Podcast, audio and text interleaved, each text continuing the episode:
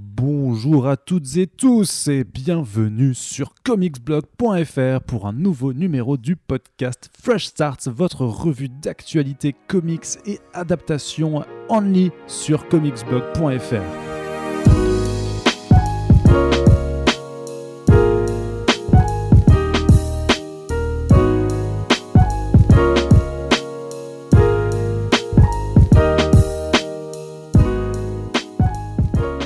J'ai pour m'accompagner la fabuleuse autre moitié de l'équipe de Comics Blog. J'ai nommé Corentin. Salut. Ça va? C'est cool d'être l'autre, moitié. Exactement, puisque je suis Arnaud Kikou, la première moitié. La première moitié, Voilà. Par Puisque lequel tout nous- commence. voilà. Et aujourd'hui, donc, nous allons euh, faire euh, de la revue d'actualité, puisque c'est le but du. Non Si, c'est. Waouh Je te jure que c'est le but du Fresh Starts. Ah, c'est ça le Fresh De- Start depuis Mais ce qu'est-ce début. que c'est Ah ben voilà. Mais je l'ai dit avant parce que je l'ai- j'allais pas te demander une nouvelle fois. parce que j'ai cru comprendre à la dernière AG, à la dernière AG que t'en avais marre de à chaque fois présenter le Fresh Start. Quelque peu. Voilà. Donc euh, on va embrayer tout de suite avec les actualités parce qu'il y a eu pas mal de choses depuis, euh, depuis la dernière fois que vous nous avez écouté dans ce format bien entendu puisqu'entre temps nous vous avons euh, livré un superbe commentaire audio de Justice League et un podcast Super Friends avec Urban Comics. Je tiens d'ailleurs à vous rappeler pour ceux qui ont apprécié ce podcast que ce n'est pas le premier numéro de ce format, hein. il y en avait deux autres qui sont sortis avant et que je vous invite aussi à aller découvrir puisqu'il y a d'autres facettes de l'industrie Avec des comics. l'artiste Joffo Oui, et le premier. Jérémy Briam de la Comic Con Paris. effectivement, puisque les artistes et les organisateurs de conventions font aussi partie de ceux qui font vivre le comics en France et qu'il faut aussi, euh, c'est aussi intéressant de les découvrir leur Oui. travail. En attendant ce, un, un autre numéro de Super Friends qui arrivera Les intros sont de plus en plus longues. prochainement. Oui, c'est vrai, c'est vrai, c'est vrai. Les intros sont de plus en plus 2 longues. minutes 30 et nous n'avons rien dit. Et Ah non, c'est vrai qu'il y a, Non, non, non, parce qu'il il y y a, les il y a les tout un, balances. et voilà, il y a tout un tas de choses que vous n'entendez jamais et c'est tant mieux pour nous. Et On va donc commencer tout de suite avec la triste nouvelle de, de la semaine dernière. Du coup, on, a- on- voilà, c'est donc le décès de Stanley. Oui, tout à fait. Stanley qui s'est éteint à l'âge de 80, euh, 15 ans. 95 ans. Voilà, après Christopher Lee, donc en gros, personne n'est immortel, malheureusement. Euh, c'est une nouvelle qui a, qui a chamboulé un peu, pas seulement l'industrie des comics, puisque bon, les hommages ont été nombreux. Tu as écrit un un- enfin, tu as Ah, pas, compilé, un peu, ouais, ouais, j'ai compilé. compilé un peu les différents hommages de, de tout le monde. En fait, tout le monde ça, a payé un peu son petit hommage. euh. Alors moi, celui que j'ai fait, c'est vraiment par contre que l'industrie du comics. Justement, je me suis épargné tous les acteurs, tous les producteurs, tout- toutes les autres personnes impliquées, puisque c'est effectivement ça faisait vraiment beaucoup trop noms. J'ai vraiment préféré me limiter aux, aux auteurs, Mais scénaristes, éditeurs. Bien sûr. euh, voilà. Nous ne sommes que Comics Blog après tout. Voilà. Euh, bah, que dire? Bah, Je pense que tout le monde connaît l'histoire de Stanley. Donc, euh, Stanley, voilà, euh, qui devient éditeur, enfin, assistant éditeur à 19 ans chez Atlas et Timely. qui au départ décrit lui-même ça comme un boulot où il servait les cafés, où il amenait les sandwichs, puis qui devient rapidement un écrivain de filine. Toujours, toujours été passionné par l'écriture, hein, Stanley. Puis, après le départ de Joe Simon et Jack Kirby, il va devenir vraiment publisher chez, chez Timely, du coup un poste qu'il ne quittera jamais, avant de devenir vraiment bah, l'éditeur en chef euh, après la guerre. Euh, voilà, il va travailler avec euh, Kirby qui va réembaucher ensuite, évidemment, à sa SIG Ditko. Il va co-créer tous les personnages qu'on connaît après une longue période de western dans les années euh, 40-50. Et après l'explosion chez DC de ce qu'on appelle le Silver Age avec le Flash de Barry Allen, va vraiment s'inscrire dans cette, cette idée en gros que les super-héros maintenant sont créés par la science et par les accidents des progrès techniques. Ce qui va donner évidemment les 4 fantastiques en premier. Donc voilà qu'on connaît bien avec Jack Kirby aussi. Euh, avec Spider avec il va créer donc euh, Spider-Man et Doctor Strange et avoir une main euh, plus ou moins prégnante. Alors, il y a toujours des débats en gros, est-ce que Jack Kirby a plus créé que Stanley Est-ce que Stanley a fait plaisir à Jack Kirby en lui laissant la possibilité de créer Asgard par exemple? Ou une mythologie un peu fantastique avec les Black Panthers, parce que le, le volume de Black Panther par Kirby était beaucoup plus psychédélique. Mais voilà, enfin, on peut dire ce qu'on veut. C'est quand même celui qui a créé les personnages les plus marquants de toute la culture comics, euh, et même des personnages qui après ont créé d'autres clones chez DC. Euh, des grands volumes, d'une grande implication politique aussi. C'est le premier à avoir commencé à mettre des personnages noirs à l'arrière-plan des comics. C'est aussi lui qui a créé le Black Panther. C'est lui qui, dans sa façon d'écrire, en fait, euh, ancrait les personnages Marvel dans le quotidien de tout le monde. C'est lui, Bien qui- sûr, c'est ouais. euh, dans sa façon d'écrire les dialogues que, euh, que Peter Parker donnait vraiment, en fait, le, Ouais. le monsieur tout le monde pour les lecteurs. Tout à fait. Et en fait, le fait est que Stanley a tellement une importance enfin, fondamentale, prépondérante, que beaucoup de gens ont essayé un peu avec le temps de minimiser un peu son importance parce que le fait est que tout le monde s'est dit, vu que Stanley est partout, il ne peut pas être à la fois poly... enfin, aussi polymorphe. Et donc on a cherché à remplir un petit peu dans Daredevil, on a dit que Bill Everett avait une vraie importance. On a dit que Kirby avait donc créé la plupart des, des vraies nouveautés. Ce qui, des ce qui est, ce séries. qui est fort, ce qui est fort Ce qui est possible. fort possible hein, aussi, bien sûr, mais enfin, ce serait oublié qu'à la base, en fait, celui qui a permis tout ça et celui qui a quand même posé des pitchs intéressants, celui qui a mis le pied à l'étrier de toute une série de grands créateurs ensuite, comme Roy Thomas, le principal, son meilleur ami qui l'a remplacé après à la tête de Marvel, et même enfin jusqu'à Starlin et compagnie. Enfin, il y a vraiment eu une. euh, même Rob Liefeld avait rencontré Stan Lee. Enfin, il y avait vraiment eu depuis toujours en fait une influence de Stan Lee, de l'héritage Stan Lee, la méthode Starly- Stan Lee, pardon. La quête de la continuité, par exemple, on sait que Stan Lee, par exemple, récompensait les lecteurs qui lui envoyaient des lettres pour lui faire remarquer des erreurs de continuité parce qu'il voulait vraiment instaurer un travail de long terme et de suivi dans les grands runs. Là où DC était moins intéressé par ça à l'époque, hein, si vous lisez l'époque euh, de ces séries-là, c'était beaucoup plus des numéros en one-shot. Donc en fait, il y a très, il y a énormément de choses à dire sur Stanley. Il y a des bouquins qui ont été écrits sur lui, il y a des, probablement même des films qui se feront un jour, hein, c'est très possible. Oui. Euh, le cinéma moderne en a fait un personnage de caméo, une sorte de running gag, euh, ouais, de personnage complètement fictif à la Kevin Smith, euh, qui est juste là pour faire un peu sourire les gens. À tel point d'ailleurs que, comme je te le racontais en off, euh, j'ai découvert récemment qu'il a un caméo dans le film Teen Titans Go to the Movies, dans la version animée, donc où ce personnage-là qui du coup est très méta et où il dit qu'il adore faire des caméos en fait, même dans les films d'essai, il en a rien à foutre, donc il fait des caméos, il est content. Euh, quelque part, c'est un peu triste que ton dernier caméo d'ailleurs ait été le film Venom. Enfin, moi, Non, ça, bah moi, non, ça me rend triste personnellement. Non, non, mais techniquement, il en a d'autres euh, Ouais, oui, en qui prévision. en avance, effectivement. Normalement, jusqu'à euh, Avengers 4 et euh, Spider-Man, même, je crois que c'était tourné. pour ceux qui se posaient la question, ça date pas du tout de Marvel Studios. hein, les caméos Stanley, c'était déjà le cas dans les premiers X-Men et tout. Ouais. Il, a, il a toujours été là pour être le, le père qui pousse un c'est une tradition des films Marvel, quelque Y part. compris des personnages qu'il n'a pas créés en fait. Mm. C'est tout, même dans Venom, il n'a pas, créé Venom, tu vois, mais c'est quand même dans, dans ce, dans ce film-là. Euh, voilà, enfin que dire, il y a probablement euh, que des mecs comme Hitchcock euh, ou enfin plutôt même Spielberg ou Shigeru Miyamoto qui ont eu à leur niveau une telle influence sur tout un médium comme ça, puisque voilà Spielberg a créé autant, de licences et a aussi lancé plein de, de grands réals. Et Miyamoto bah, c'est Nintendo donc voilà. C'est vraiment en fait ces trucs universels que tout le monde connaît qui ont tra- qui ont traversé en fait l'idée que c'était plus truc pour les fans tu vois. Si on dit Bob Kane à quelqu'un je suis pas sûr qu'il va connaître. Mhm. et même Bob Kane c'est un peu limité à créer Batman et Robin Euh, Ouais, et en plus, on, sait maintenant que c'était quand même vachement plus Bill Finger là pour le oui, coup. oui, euh, pardon, enfin, Bill clairement, Finger, tu vois. Bob Kane, le, le duo des deux. Mais vraiment, ouais, même plus que Jack Kirby, qui a toujours été un- une sorte de secret bien gardé euh, pour les vraiment fondus de BD. quand tu croises un petit peu et que tu vois toute la magie fantasmagorique qu'il a créée autour, Stanley était beaucoup plus euh, populaire, on va dire. Il savait parler aux gens, il savait parler à son époque, il savait parler de, ouais, de la- de l'avancée spatiale, de l'avancée de la science, le côté vraiment euh, tortueux que peut avoir un héros. Parce que quand on regarde un petit peu les personnages de Marvel, c'est souvent des mecs euh, qui sont beaucoup plus perdus et beaucoup moins shiny que les héros d'essai, qui étaient déjà à l'époque beaucoup plus patriotes, beaucoup plus simples d'accès les personnages de Marvel, comme Spider-Man qui n'arrive pas à payer son loyer, ou le Hulk qui doit hésiter à utiliser son pouvoir sous peine de perdre la conscience de lui-même et de devenir violent, etc. Tout ça, ça parlait d'une époque qui se cherchait un peu et qui a vraiment brisé le côté shiny et un peu naïf, patriote euh, des, héros de comics. Et c'est aussi lui qui a dynamité le Comics Code Authority euh, en euh, commençant à créer des intrigues avec la drogue dans Spider-Man, justement. avec, en, enfin, en parallèle évidemment avec euh, Green, Arrow et Green Lantern de Neil Adams. Et Danny O'Neill. Mais enfin voilà, tout ça pour dire en gros qu'il y a probablement trop, de choses à dire sur Stanley pour en faire juste un petit hommage de 5 minutes. Évidemment, beaucoup de rédacteurs se sont emparés du sujet pour parler d'anecdotes ou des grands faits de sa vie. Moi, je, enfin, nous, on considère en tout cas que c'est pas forcément la peine de revenir dessus. Si vous êtes des passionnés de comics, vous savez vraiment ce qu'il a fait. Et encore une fois, le truc, c'est que euh, résumer en fait Stanley, c'est résumer toute l'histoire des comics depuis les années 60, même avant, même les- par les passages western, puisqu'il écrivait aussi des comics de western dans le, le Mhm. creux des super-héros.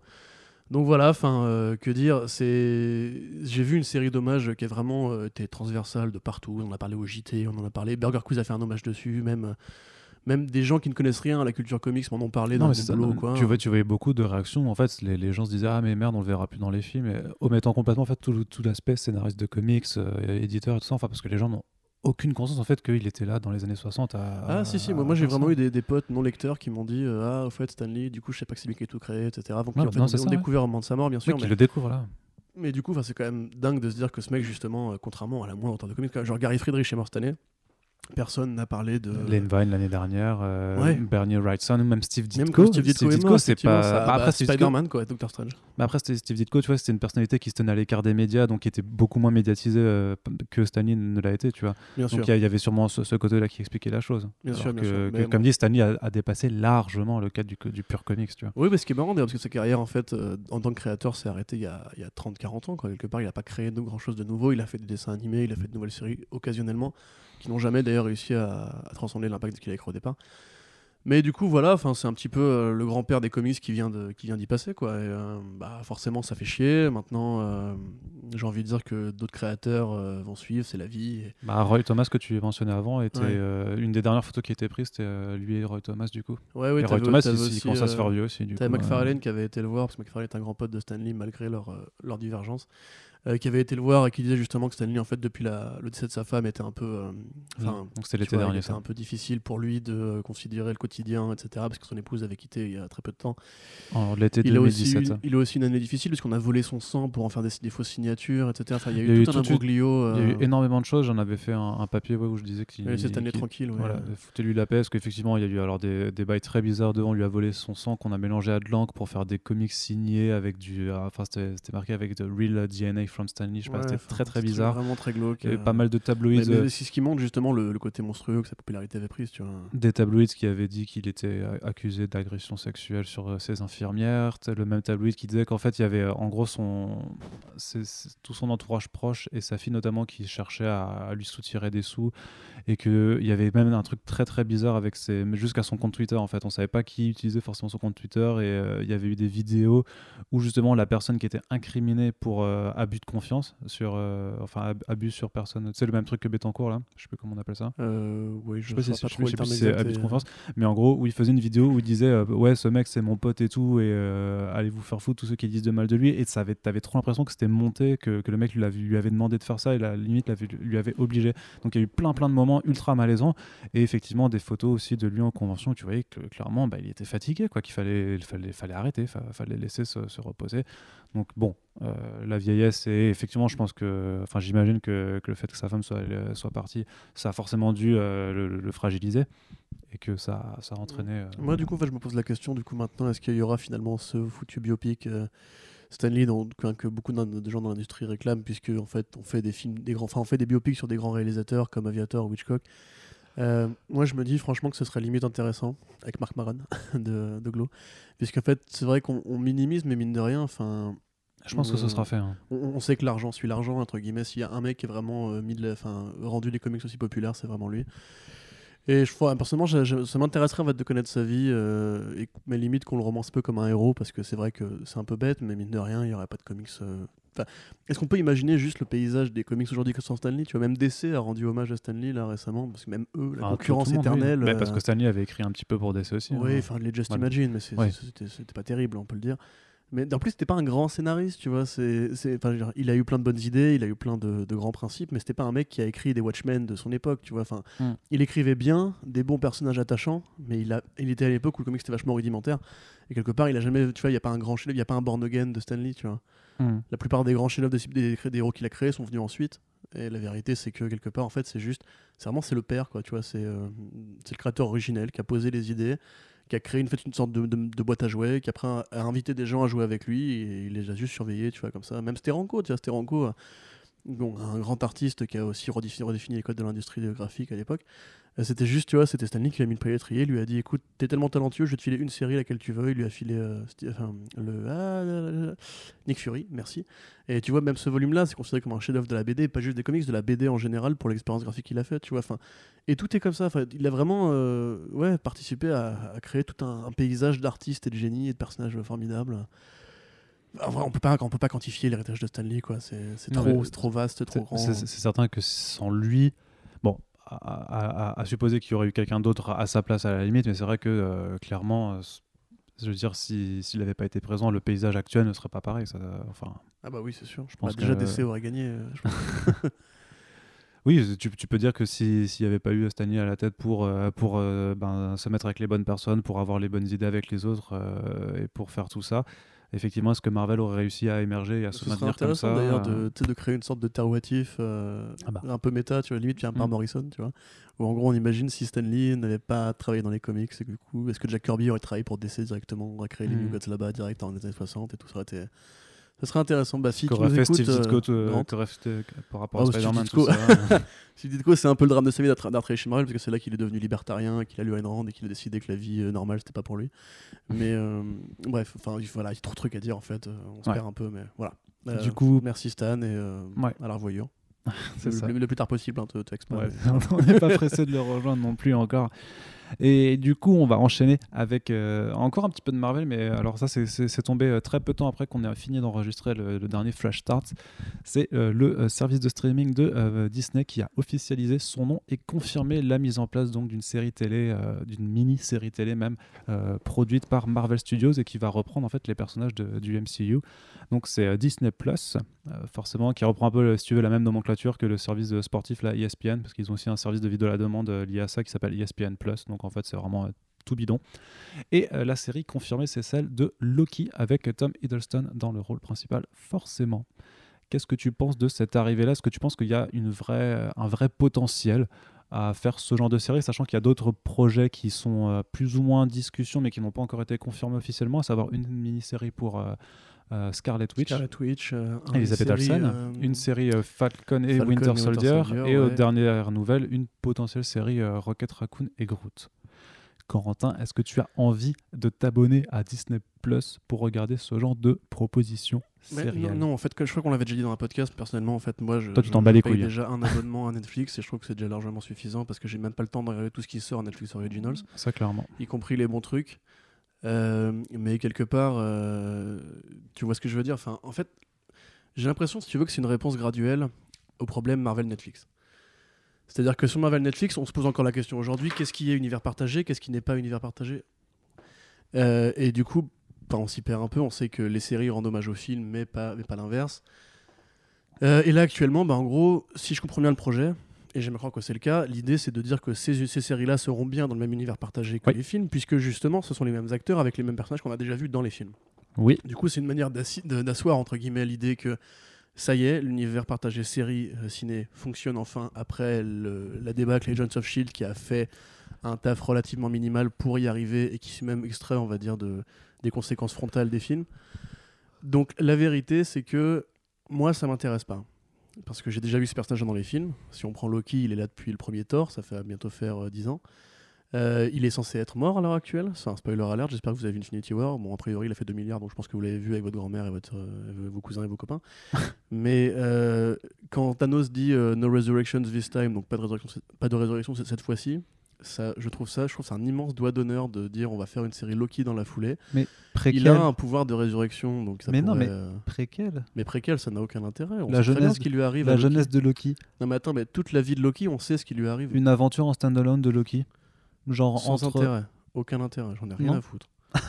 mais non, parce que avant Thor 1, c'était un petit gothique, euh, un peu introverti, qui était vaguement machiavélique, et en fait, à la fin du film, on dit fait, il est sympa.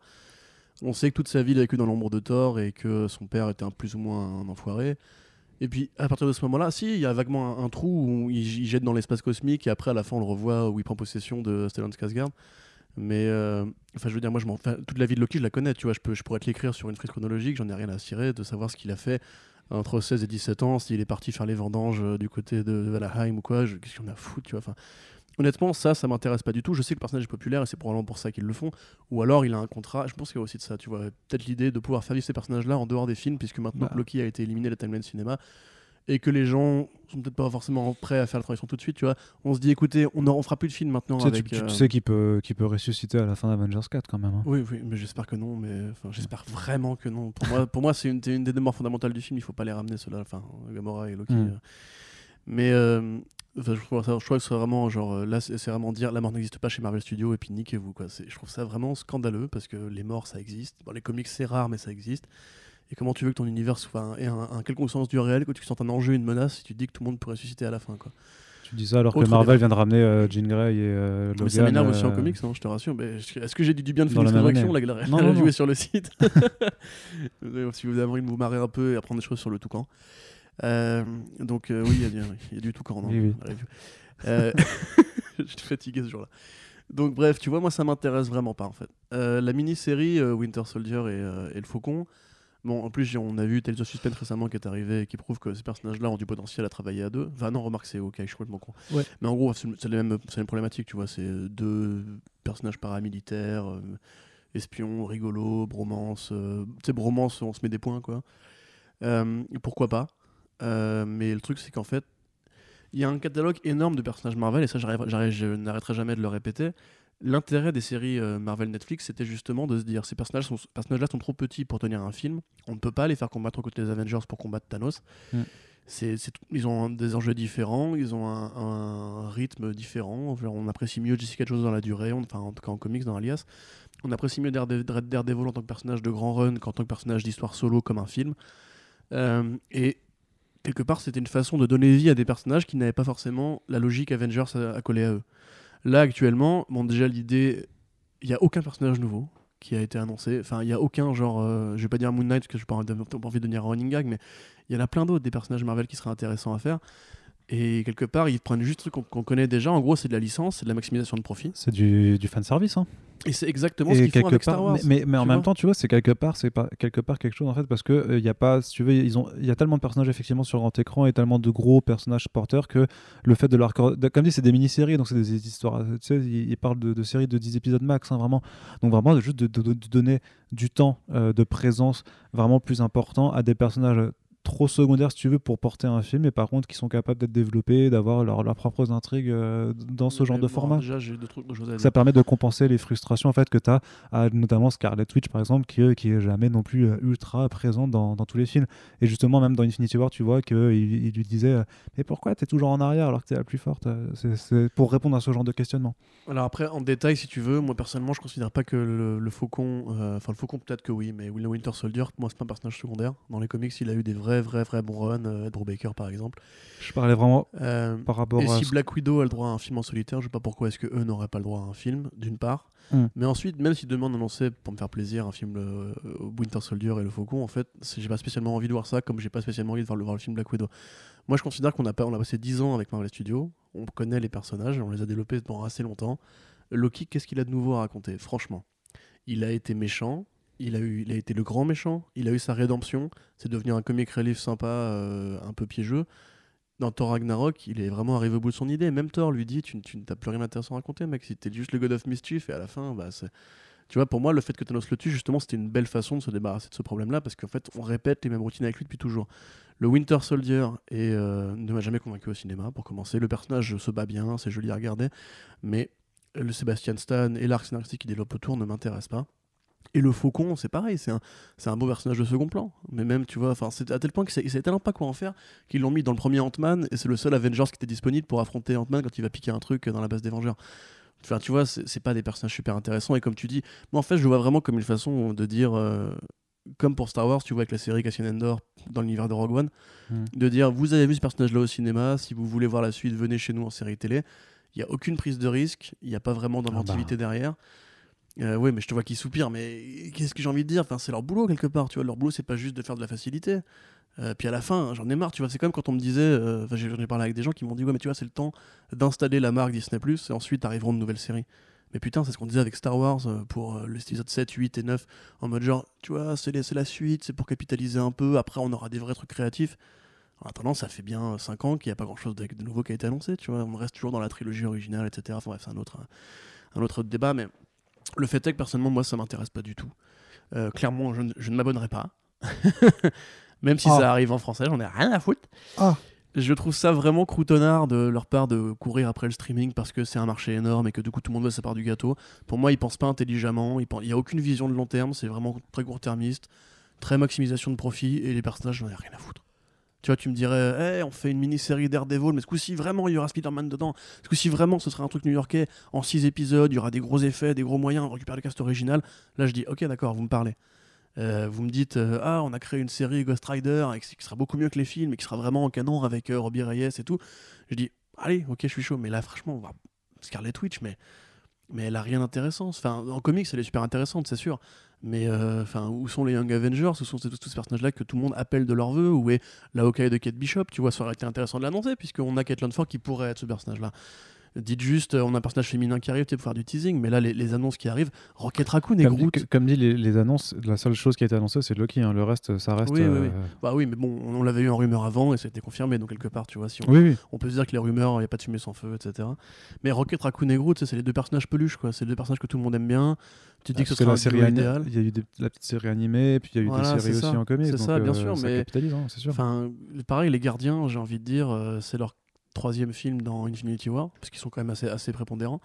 Euh, là, avec toute l'affaire qu'il y a eu autour de James Gunn, je trouve ça vraiment très euh, malvenu de leur part de, de dire non seulement on fait un film avec 100 créateurs original de ces personnages-là au cinéma, mais on va faire une série en plus euh, où on va juste. ils vont vivre leurs petites aventures à la con, ça n'aura aucune répercussion. Bah ouais, je trouve, je trouve pas ça cool en fait, vraiment. C'est- peut-être pour un public plus familial, du coup, Je- ce genre de j'attendais choses, vraiment- hein. Moi, j'attendais une série X-Men, tu vois, par exemple, sur Disney. Je pense qu'elle finira par arriver si elle arrive pas au cinéma. Mais tu vois, ça m'aurait intéressé, par exemple, plutôt que de me retaper une série de films Wolverine, qu'on me dise, écoute, on fait une série Wolverine, euh, ça va être une série euh, tactique, euh, un, peu, un peu du père et tout, pourquoi pas. hein. Mais là, actuellement, ces annonces-là, en fait, je trouve vraiment que c'est très Disney, quoi. C'est très genre, euh, c'est comme Aladdin 2 ou Blanche-Neige 2, ou, ou refaire un, un vieux classique de la- de l'animation au cinéma, tu vois, parce que les gens aiment bien qu'on leur revende toujours la même chose. Euh, voilà, je crois que j'ai fini. J'ai- Ouais. La salière est vide, euh, si tu veux. Voilà. Je crois que ça intéresse les gens, à ton avis. donc, euh, toutes, euh, non du tout. D'accord. les gens, ils s'en battent les couilles. Non, mais vous le verriez, là, il est affalé, il en a rien à foutre. Non, tu non, sais, moi, Disney, euh, je m'en fous. Hein. Non, Moi, j'aime l'horreur et les trucs qui, les gens qui saignent. Non, mais je. J'approuve plutôt à ton point de vue, je dirais. Quoi. Ouais, enfin, voilà. Après, c'est pas pour tirer euh, sur la sur l'ambulance, mais enfin, voilà. Je trouve que les limites, franchement, Netflix est beaucoup plus créative euh, dans la, la façon d'aller chercher Umbrella Academy ou des comics comme ça, tu vois. Ah oui, parce que je croyais que tu étais en train de me parler de Marvel Netflix. Non, non, non, non, dans, euh, les, dans les adaptations de comics. Non, non, non, oui. Marvel Netflix, c'est. On va pas non plus bah, pas, pas tirer sur le corbillard après l'ambulance, tu vois. Parce que, Non. Voilà. Mais bon, c'est. Oui. Donc, tu, tu ne t'abonneras pas. C'est euh, surtout, surtout, c'est ce que j'ai compris. Voilà. Voilà, des trucs de télé. Voilà, Continue. Oui. Parce qu'on va parler d'un autre univers du coup qui est en train de se développer. Et ça, ça nous a fait plutôt plaisir que certains d'entre vous, euh, très chers auditeurs, le remarquaient. C'est quand euh, on nous a annoncé que Jeff Lemire a signé euh, un contrat euh, assez global du coup pour porter euh, son univers Black Hammer euh, à la fois au cinéma et à la télévision, chose qu'on avait mentionné eff- effectivement il y a deux semaines quand on parlait en fait que euh, Jeff Lemire était justement en train de, de signer à tour de bras avec d'autres déjà pour adapter d'autres œuvres de, de- enfin d'autres de ses comics. Et on disait ouais t'imagines Black Hammer en série télé ça pourrait être mortel et tout. Deux jours après bam on apprend la chose. Donc il y a des gens qui nous écoutent et qui ont du pouvoir et de l'argent très clairement que dire que dire alors je pense qu'il faut doucement, énoncer nos fantasmes créatifs option. et, et alors? Ok. et alors, ça va. Non, non. Il est Pour, bouillant. pour Black Hammer, autant pour d'autres projets, je veux bien que ce soit une option, autant pour Black Hammer, avec le boom du super-héros, l'envie de renouvellement aussi, et que chacun ait envie d'apporter son, son genre de patte. Black Hammer, c'est typiquement le genre de projet qui, je pense, a le plus de chances de voir le jour. Où les... Parce qu'en termes de marketing, c'est tellement facile, genre, ouais, vous en avez marre de Marvel, vous en avez marre de DC. Bah, eh, et vous avez vu que Bloodshot chez Valiant, c'est quand même pas terrible. Allez, venez, nous on a Black Hammer, ça va déchirer. Comment ça va être Bloodshot, wesh Hein Ça va être très bien Bloodshot. ça va être très bien Bloodshot. Non, non, c'était. J'imaginais le discours de marketeur, c'est tout. Oui, Voilà. bien sûr, bien sûr. Bah, euh, bah vas-y, bah, J'adore Vin Diesel. Dis tes fantasmes. Mais c'est- non, non, c'est pas que j'ai des fantasmes, c'est- c'est juste que je suis plutôt content de voir ce projet se développer parce que clairement. Mais après, je pense que Jeff Lemire est, est aussi un peu tacticien. Tu sais, c'est- c'est ce genre de scénariste qui, euh, qui, quand il écrit, sait très bien quelle est la porte qui peut s'ouvrir assez rapidement. Et je pense que de, de façon générale, beaucoup de scénaristes l'ont euh, dans l'industrie. En ce moment, puisque de toute façon, c'est un peu, si tu veux, c'est la façon de, de vivre mieux que simplement vendre des- du comics, puisque comme Marvel propose des one-shots, enfin des numéros à 8 dollars régulièrement maintenant, c'est quand même difficile de vendre ses comics quand tu fais de l'indé encore Bonjour, plus, euh, encore plus qu'à l'habitude. Donc je, je pense qu'il il y avait très certainement réfléchi, en plus euh, d'avoir cette volonté créatrice de, de rendre hommage, si tu veux, à, à toute l'histoire, à toute l'histoire du comic book. bien Moi, sûr. la seule limite que je vois dans un projet comme Black Hammer, c'est de perdre totalement, si tu veux, cette référence en fait aux, aux comics que tu as dans, dans le bouquin, puisque pour moi, ce qui, est intéressant, ce qui serait intéressant de le faire, c'est d'essayer de, de, de, de- de mimiquer, alors je sais pas, d'imiter la démarche. Avec les films. avec les films, c'est-à-dire de reprendre l'esthétique des serials des années 40, l'esthétique de Batman 66, à un moment quand tu vas Exactement, dans, le. Silver Age. Et euh, le, le truc les, les, les CGI tout pétés de- des films des années 90-2000 ou, ou comme Venom. Et Et les euh, séries télé modernes de CW. voilà. Et enfin voilà, je pense qu'il y a clairement un, un- un langage visuel, si tu veux, à réadapter en pensant, euh, en, en pensant Black Hammer par rapport au support, euh, au support déjà des adaptations. L'adaptation de Black Hammer vraiment comme, euh, comme Ça, référence. franchement, c'est sûr qu'ils le font parce que quand tu Bah, regardes j'en Captain bah, America- justement, mais moi, re- j'en suis pas regarde sûr. Captain America de, de Joe Johnston, tu vois. T'as des moments où en fait, tu sais, quand Captain America est un de propagande au début du film et qu'il Oui. va euh, faire, la, faire le, le tour des, euh, des, des trucs pour enfants et tout pour leur dire les gars, achetez des bons pour Oui. l'armée. Tu vois ces moments en fait en- dans un montage musical où en fait tu vois euh, les films en fait Captain America de l'époque où il est en noir et blanc, tu sais c'est super mal filmé et Ouais. tout. C'est typiquement genre de choses qui, qui- ils sont obligés de faire ça parce que je veux dire comment tu veux imiter le style d'un comics euh, ou alors il le fera en dessin animé peut-être ce serait, int- ce serait intéressant ça tu vois s'il faisait des moments juste rétro en dessin animé mais euh, bon moi je suis pas aussi euh, sûr que toi que ça va se faire puisque comme on en parlait l'autre jour avec François en off euh, les, les studios mettent énormément d'argent pour des options mais les studios ne sont pas des distributeurs et c'est les distributeurs qui kickstartent les projets d'abord Black Hammer, effectivement, c'est facile à vendre. Et d'ailleurs, quelque part, The Boys euh, est un peu aussi une de ces résultantes, tu sais, des œuvres méta qui parlent de super-héros en parlant de super-héros. Moi, je serais vraiment, enfin, je suis évidemment ravi que ça se fasse. Si ça pouvait être une série télé, ce serait encore mieux. En plus, un truc à la Lost, tu vois, avec euh, dans la petite ville fermée où il y a beaucoup de mystères, une mystery box, un pas- parce qu'il y a- y a- concept, y a pas euh, besoin à de- Abrams. Trop de budget. Euh, non, mais Le non, cadre est assez, assez tout, serré. du tout, assez mais justement, ce que j'allais dire. euh, En fait, pour moi, si c'est pas fait par un vrai cadre, euh, ça va me ça va me faire chier parce que Black Hammer, bon, vous avez eu la critique, Ah, vous mais Corentin, pense. tu fais encore le- l'élitiste. Non, non, pas du tout. Bah, c'est normal d'espérer que ce que t'aimes soit bien fait. Enfin, Mais non, moi, ce que je veux, c'est juste un bon divertissement. Ah oui, eh oui, eh, Venom, c'est un bon divertissement. Moi, je suis ravi qu'il marche bien au box-office. Et pendant ce temps-là, les bons films, ils se cassent la gueule et on n'aura jamais Mad Max 5. Non, Toi, si je te trouve, Ah ferme bien ta gueule. Donc, euh, Black Hammer, euh, tu, tu m'as fait perdre le fil, je me fais chier.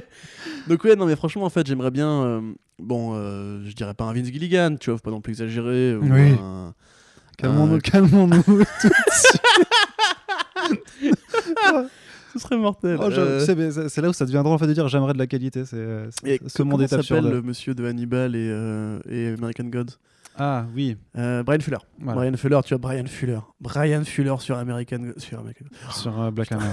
Tu vas y arriver. Tu vas y Sur. Black Hammer, ce serait forcément euh, extraordinaire.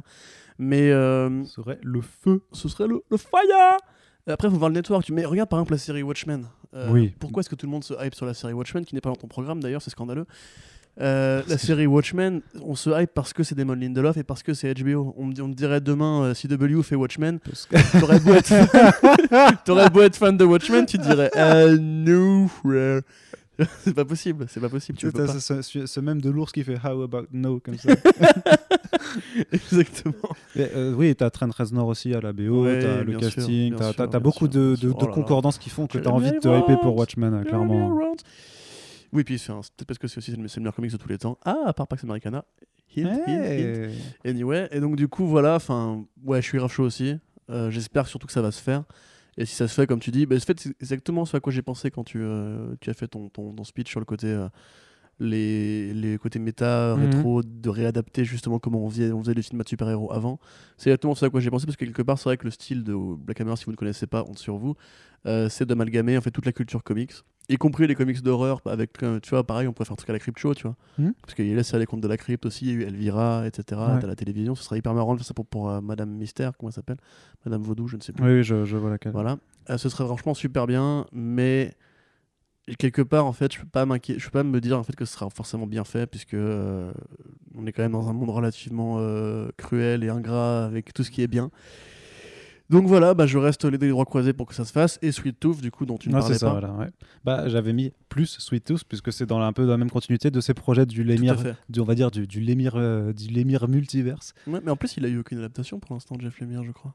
Ben non, je crois pas. Il y a, il y a À beaucoup de ces projets. il y a- du il y a coup. Euh, vraiment. non, Runaways, Kevogan, Non, je n'importe oui. quoi, excuse-moi. Je, me- je confonds les géants, excuse-moi. Tu t'enflammes tout. Je m'enflamme dans les géants. Voilà. Non, non, il y a Gideon Falls qui est aussi en projet d'adaptation. Oui, il me semble que tu as, sûrement un autre truc encore. c'est bien d'ailleurs, Gideon Falls, j'ai pas encore commencé. C'est pas mal. J'ai fait une critique euh, sur 9e art du coup. Bah, je- J'irai la lire tout de suite. Je crois que j'ai mis 7. Un peu comme tous nos lecteurs d'ailleurs.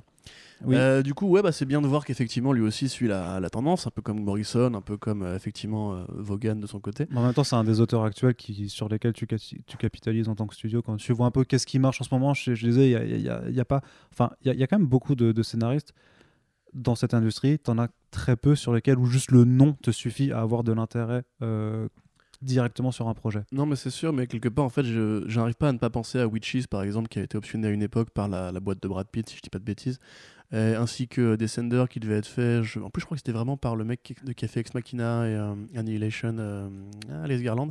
Oui. Tu vois, donc tous ces projets-là qui ont l'air super alléchants sur le papier, et en fait, il y, a de la tractation, les boîtes en général achètent beaucoup de, de produits euh, en masse et après décident qu'est-ce qui est le plus pertinent à faire sur le moment. Moi, en fait, j'espère surtout que tous ces projets-là, ils vont vraiment aboutir et qu'il y a vraiment enfin cet éveil du comics qui n'est pas que du Marvel ou du DC euh, au cinéma et en télévision, parce que c'est un peu le cas depuis des années. En fait, regarde les séries CW, c'est majoritairement du DC. Les films, c'est majoritairement du Marvel. Tu veux intervenir? Oui, j'allais dire qu'il y a quand même déjà pas mal de comics indés qui ont été adaptés. et Dont on, et, et C'est on a aussi, et notamment sur toute l'année 2018, je pense qu'on peut retracer toutes les news qu'on a fait avec des projets de, de, de- de comics indés oui, qui sont en voie pour des films ou des Bien adaptations sûr, qui sûr. forcément ont moins d'écho. Et je pense que la plupart de, ces films, quand ils voient le jour, en fait, si t'es si pas abonné à un site un petit peu euh, culture comics, tu sais pas que c'est une adaptation de comics en fait. Parce que genre Atomic Blonde, tu vois. Euh, Il y a de très très fortes chances que les, les trois quarts des gens qui sont allés le voir, ils sont Ouais, allés sans sais, savoir que c'était adapté. Beaucoup de gens ne savent pas que c'est un comics à la base. hein. C'est vrai. Même Men in Black. D'ailleurs, tiens, euh, petite anecdote, vous saviez que dans Men in Black, le personnage que joue Will Smith est blanc. Oh. Et voilà. Comme Oh. dans les Mystères de l'Ouest, d'ailleurs. C'est encore Donc, de en la fait, et diversité comme dans Deathstroke, forcée. Et comme dans Deathstroke, donc en fait, tu vois les mecs qui disent que maintenant il faut plaire au public en transformant le personnage blanc par des noirs, c'est des crétins parce que ça existe depuis toujours et Will Smith a déjà em- emporté- remplacé trois blancs au cinéma. Mais c'est la diversité forcée, je. Oui. Ah Non. Mais voilà, du coup, fermez bien vos gueules si vous croyez que c'est récent, connard. m'étouffer dans mon vomi. Donc, euh, tout ce que je voulais dire, c'est qu'en fait, j'espère vraiment, si tu veux, qu'il y aura une série un peu comme Walking Dead qui va montrer la voie. Et quelque part, c'est un peu le cas de Sabrina, tu vois, qui a eu beaucoup de, de bons échos, qui je pense a bien marché. Mais les séries indées dont tu parles n'ont pas vraiment explosé. Tu vois, par exemple, euh, Preacher, euh, c'est c'est confidentiel, c'est à peine importé en France. Euh, Happy fait bien son boulot, mais c'est pareil, c'est relativement. Les audiences sont assez basses. En fait, j'aimerais bien, tu vois, vraiment une série qui puisse concurrencer l'audience que font des, des adaptations comme euh, les séries Netflix ou les séries CW, et qui du coup montre aux gens qu'il y a un marché pour ça. Parce Oui, enfin, les, les séries CW, elles ont bien diminué leurs audiences quand même. hein, Tout à fait. hein. Oui, non, mais au départ, tu vois, genre Supergirl, ça avait démarré avec 11 millions de 12. spectateurs, tu vois. 12, 12 ouais. sur le pilote. Ouais. C'était après c'était Bah, une moyenne à. Oui, vois. non, bien sûr. Si, Mais par exemple, si Black Hammer pouvait faire 12 millions pour pilote, moi je serais ravi. hein. Oui, bah après, il faut aussi que les chaînes, euh, le créneau de diffusion euh, mise dessus et le soutiennent, hein, parce que c'est ça aussi le plus important. Parce qu'on aura beau être quelques, quelques médias ou quelques, quelques euh, personnes à dire c'est trop bien, c'est trop bien. Si le distributeur derrière n'y croit pas ou n'a pas euh, envie de mettre autant de budget dans le marketing et dans, dans l'effort euh, pour euh, promouvoir quelque chose, c'est-à-dire, bon, on est très content de cette série, mais on va la mettre le, le lundi soir à 22h30. Ah, c'est sûr, c'est sûr. tu fais, bah, bah non les gars, non, non, c'est pas comme ça que ça marche, c'est pas comme ça que tu Ouais, fais vivre bah, euh, après, aujourd'hui, avec, hein. avec le, le- le replay, le streaming, les, Oui, bah, heureusement, heureusement que ça existe, bien sûr, mais, mais, mais, mais ça, monte, ça, ça montre quand même quand, tu, quand un média soutient, enfin, quand un distributeur soutient son Bien produit. sûr, ouais. Mais du coup, en fait, entre The Boys, euh, Watchmen, Deadly Class, Umbrella Academy, ça fait quand même pas mal de projets alléchants pour l'année prochaine. Et pour parler vite fait, effectivement. ouais, ouais. Et pour parler vite du coup de Sweet Tooth, donc c'est l'une des premières œuvres de Jeff Lemire. euh, Lemire. pardon. oui. Ah là là. Jeff Lemire, donc le, le- notre ami canadien, euh, dans l'éditeur Vertigo. Alors c'est l'histoire, on va dire, d'un jeune homme avec euh, des, des bois. Il a des bois de cerf sur, le, sur la tête. C'est très métaphysique. Qui en fait du coup bah, a été élevé par son père dans une forêt et qui lui dit en fait son père un petit peu comme dans le village le film lui dit qu'en fait par-delà la forêt il y a qu'un monde en ruine que c'est l'apocalypse autour et le jour où son père euh, Meurt. euh, la vie ouais effectivement euh, le personnage va du coup être confronté à euh, cette envie en fait d'aller voir ailleurs, d'explorer, et il découvre qu'il y a un monde beaucoup plus vaste qui l'entoure. C'est un Et- vrai récit initiatique de jeunesse, assez, tourmenté. C'est très cruel quand même Très comme, tourmenté, comme, ouais. initia- Ouais, bien comme sûr. initiation. hein. Il va rencontrer des gens un peu, voilà, un peu sadiques, et des amis qui vont pas forcément être ses amis au- sur le long terme. C'est euh, c'est assez parfait dans l'ensemble. Pour moi, c'est vraiment Ouais. l'un de ses chefs-d'œuvre. Je pense que tu es d'accord avec moi. Ah, c'est ultime. Ouais. Euh, quelque part, c'est aussi très facile à imaginer en série télé. Parce que c'est c'est du Bah, sauf, sauf- pour la euh, représentation euh, des, justement de Des bois, que- ouais, mais regarde, regarde le film Horns de Alexandre mais- tu vois. mais pas que mais pas seul des bois mais juste parce qu'il y a quand même un bail en fait vu que c'est dans un futur hein, c'est c'est quand même un peu c'est du post-apo Oui. hein, quand même c'est un peu du Économe, post-apo quand même économe, économe. oui mais euh, disons, disons qu'il y a quand même en fait si tu veux, euh, une- euh, des histoires de de- d'enfants en fait qui sont euh, qui sont qui ont le- leur apparence physique croisée avec celle d'animaux donc je pense que ça c'est un petit peu difficile à, à rendre pour certains à fait. pour certains personnages Mais, mais à la fois, c'est vraiment mortel. Et comme tu dis, vu que Jeff Lemire. Enfin, faites-le en animation je pense que comme trois studios se sont réveillés en même temps pour euh, aller optionner l'une de faire ses œuvres, à mon avis, le système commence vraiment à regarder de plus en plus qui sont les grands auteurs, qui ont de la hype, Ouais, c'est etc., ça, ouais. et qu'est-ce qui serait intéressant à faire. Je pense même, tu vois, quand tu sais, il y a ce qu'on appelle les, les, les, les pitch sellers, C'est les mecs, si tu veux, qui sont là pour. Qui vendent des euh, brioches. Je me casse, salut Euh, je suis désolé, Cor- Corentin a rendu l'antenne. C'était trop, c'était trop pour lui. Donc les, les pitchers, c'est les mecs qui en gros vont justement aller chercher quel concept serait intéressant à vendre à un studio. Il y a des, des bureaux pour ça dans tous les grands studios. Et à mon avis, tu vois, justement, ces mecs-là qui se sont mis aux comics depuis quelques années parce qu'ils ont plus le choix. Euh, On n'a plus il n'y a plus de scénario originaux, il n'y a plus que des comics. C'est ça, bah oui. Quelle Mais tu sais, horreur. c'est comme pour les, euh, les bouquins, hein, les bouquins de fantasy, dès qu'ils sont lus, il y a toujours un studio qui vient, qui vient les lire euh, un peu avant qu'ils sortent, même limite, pour voir s'il y a moyen de mettre une option dessus ou pas, etc. Et limite, c'est souvent eux qui créent, les, qui créent arbitrairement les, les, les côtés, euh, comment on appelle ça déjà Les best-sellers. Tu vois, par exemple, pour, euh, pour les, les- Dents de la Mer, bon, c'est pas de la fantasy, mais tu vois, genre, ils avaient. Ils s'étaient arrangés pour que le studio, le studio euh, achète des bouquins en masse pour créer l'événement, pour, créer, pour que la presse parle d'un best-seller, etc. Pour le bouquin de Jaws D'accord, ouais. qui les appelait, je crois, Shark Jaws, je sais plus, bref. Ouais. Donc pour résumer, euh, à mon avis, je pense que ces mecs-là, tu vois, justement, lisent les comics. Maintenant, ils ont plus trop le choix, tu vois, pour voir un petit peu qu'est-ce qui, qu'est-ce qui a de la hype, qu'est-ce qui est un peu chaud, qu'est-ce qui, qu'est-ce qui serait intéressant d'adapter maintenant. Mm. Et à mon avis, Jeff Lemire ou Rick Remender ou Brubaker, je suis pas persuadé malheureusement, mais. Bah, Brubaker, il y a quand même ces euh, Killer Be Killed euh, pour le cinéma. mais c'est mortel, c'est mortel. Le problème, c'est que où sont les projets, tu vois? Bah, c'est ce que dit, Ah. enfin tu dis que c'était François qui nous le disait en off, mais en fait moi je l'ai entendu beaucoup de la part de- d'auteurs et de, de- de dessinateurs en convention. C'est vrai que tu as, Velvet, hein, les options, les options et l'option en fait ça permet juste en fait bah, au studio à ce que personne d'autre ne puisse euh, acheter par dessus en fait. Mais ça veut pas Oui, dire je qu'il faut oui. que le développement. Non, mais euh, je sais que toi tu le sais. Je, Oui, je- ah, pardon. je parle aux audi- je parle à nos chers je auditeurs. c'est pas juste nous ne qui sont- parlons entre voilà. nous sur le canapé. Ouais, ok, d'accord. Tu vois. Voilà. On- Ah, il y a des gens qui nous écoutent Ouais, qui- Bonjour, bonjour les gens. Maman Continue. à ce qui paraît. Donc c'est juste pour dire que c'est pour ça qu'on entend souvent des, des options, des choses qui sont en développement, en projet, ça peut s'éterniser, ça peut s'éterniser parce que justement, une fois que tu as mis l'option et que en fait c'est juste, euh, si tu veux, le, le, le, le- t'imagines le Ouais. type bien gras euh, Bien qui fait moi comme ça, tu vois. Et, et Mais C'est vraiment ça en plus. et hein, quelqu'un d'autre qui arrive, fait est-ce que je peux le prendre? Il fait non, c'est à Mais moi. tu sais que tous les studios ont des catalogues d'options comme ça où en fait ils ont euh, Mhm. genre 20 œuvres qui dorment et qui se feront peut-être jamais. C'est juste que, pour pas partager. ce que disait justement François, c'est qu'en général c'est bien pour un éditeur parce que du coup ça fait de l'argent qui rentre pour rien en fait. Juste Mhm. pour. euh, tu vois, genre Bah, tiens, c'est je te, c'est je paye- créatifs, je te donc paye c'est 10 000 cool. dollars pour les droits ciné. Même si j'en fais rien, tu gardes les 10 000 C'est dollars. vachement la fin. intéressant pour le Creator Round notamment parce que Bien du sûr. coup c'est c'est Bah, du coup, en soi, c'est bien euh, parce que tu dis que même si les projets se font pas, Jeff Lemire du coup a de l'argent et que, Hmm. comme tu dis, il peut, il peut mieux vivre qu'un auteur de comics normal, même s'il est bien au-dessus d'un Je pense que c'est pas celui qui est le plus euh, dans la dèche. Et ouais. du coup, ouais, alors ensuite tout sur Hulu, Jeff- euh, Black Hammer, on ne sait pas encore. C'est Legendary Ouais. qui produit, donc ceux qui vont aussi faire la, God Country et qui ont fait la trilogie Batman de Christopher Nolan, ainsi que les films Godzilla, le Monsterverse, etc. Un bon studio, fan de, très très geek, Thomas Tull, etc.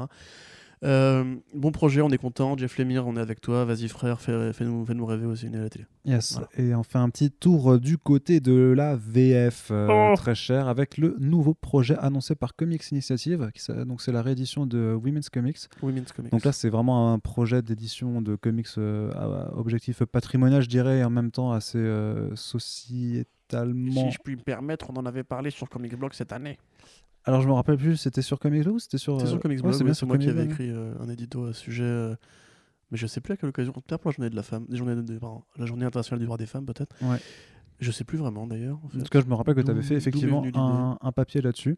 Et donc, du coup, est-ce que tu peux ju- juste nous réexpliquer Oui, brièvement me ce que c'est euh, Donc, donc Ouais. juste pour rappeler que Comics, Ah Initia- oui, oui. Comics Initiative, donc c'est euh, l'éditeur indépendant euh, français qui a réussi plusieurs campagnes de financement participatif assez, enfin assez acclamées, je dirais, pour, pour sortir Kirby Enemy, donc un ouvrage en, en hommage à Jack Kirby qui avait Ah ouais? une, une foultitude de. Ah, je crois que c'était par rapport au personnage de Nintendo, le petit, petite, petite bulle rose. hein.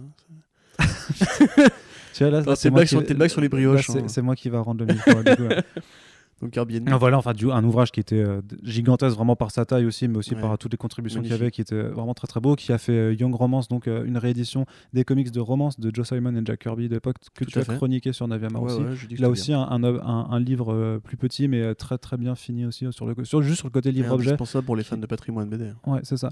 Euh, ils sont en train de lancer, ils ont lancé Namta, donc là qui est un projet de création originale au, au format comics, euh, dont vous avez toutes les informations d'ailleurs euh, sur November, qui a l'air aussi très intéressant, une sorte de, de mélange de, de fantasy un peu et de fantastique, euh, qui a l'air vraiment vraiment très joli. Et du coup, euh, leur prochain projet, un de leurs prochains projets, parce qu'il y a encore du Jack Kirby qui doit qui doit arriver, mais ils ne veulent pas encore communiquer dessus. Mais il y a donc Women's Comics de euh, Trina Robbins, si je ne m'abuse. Entre autres, elles sont très très nombreuses. ouais.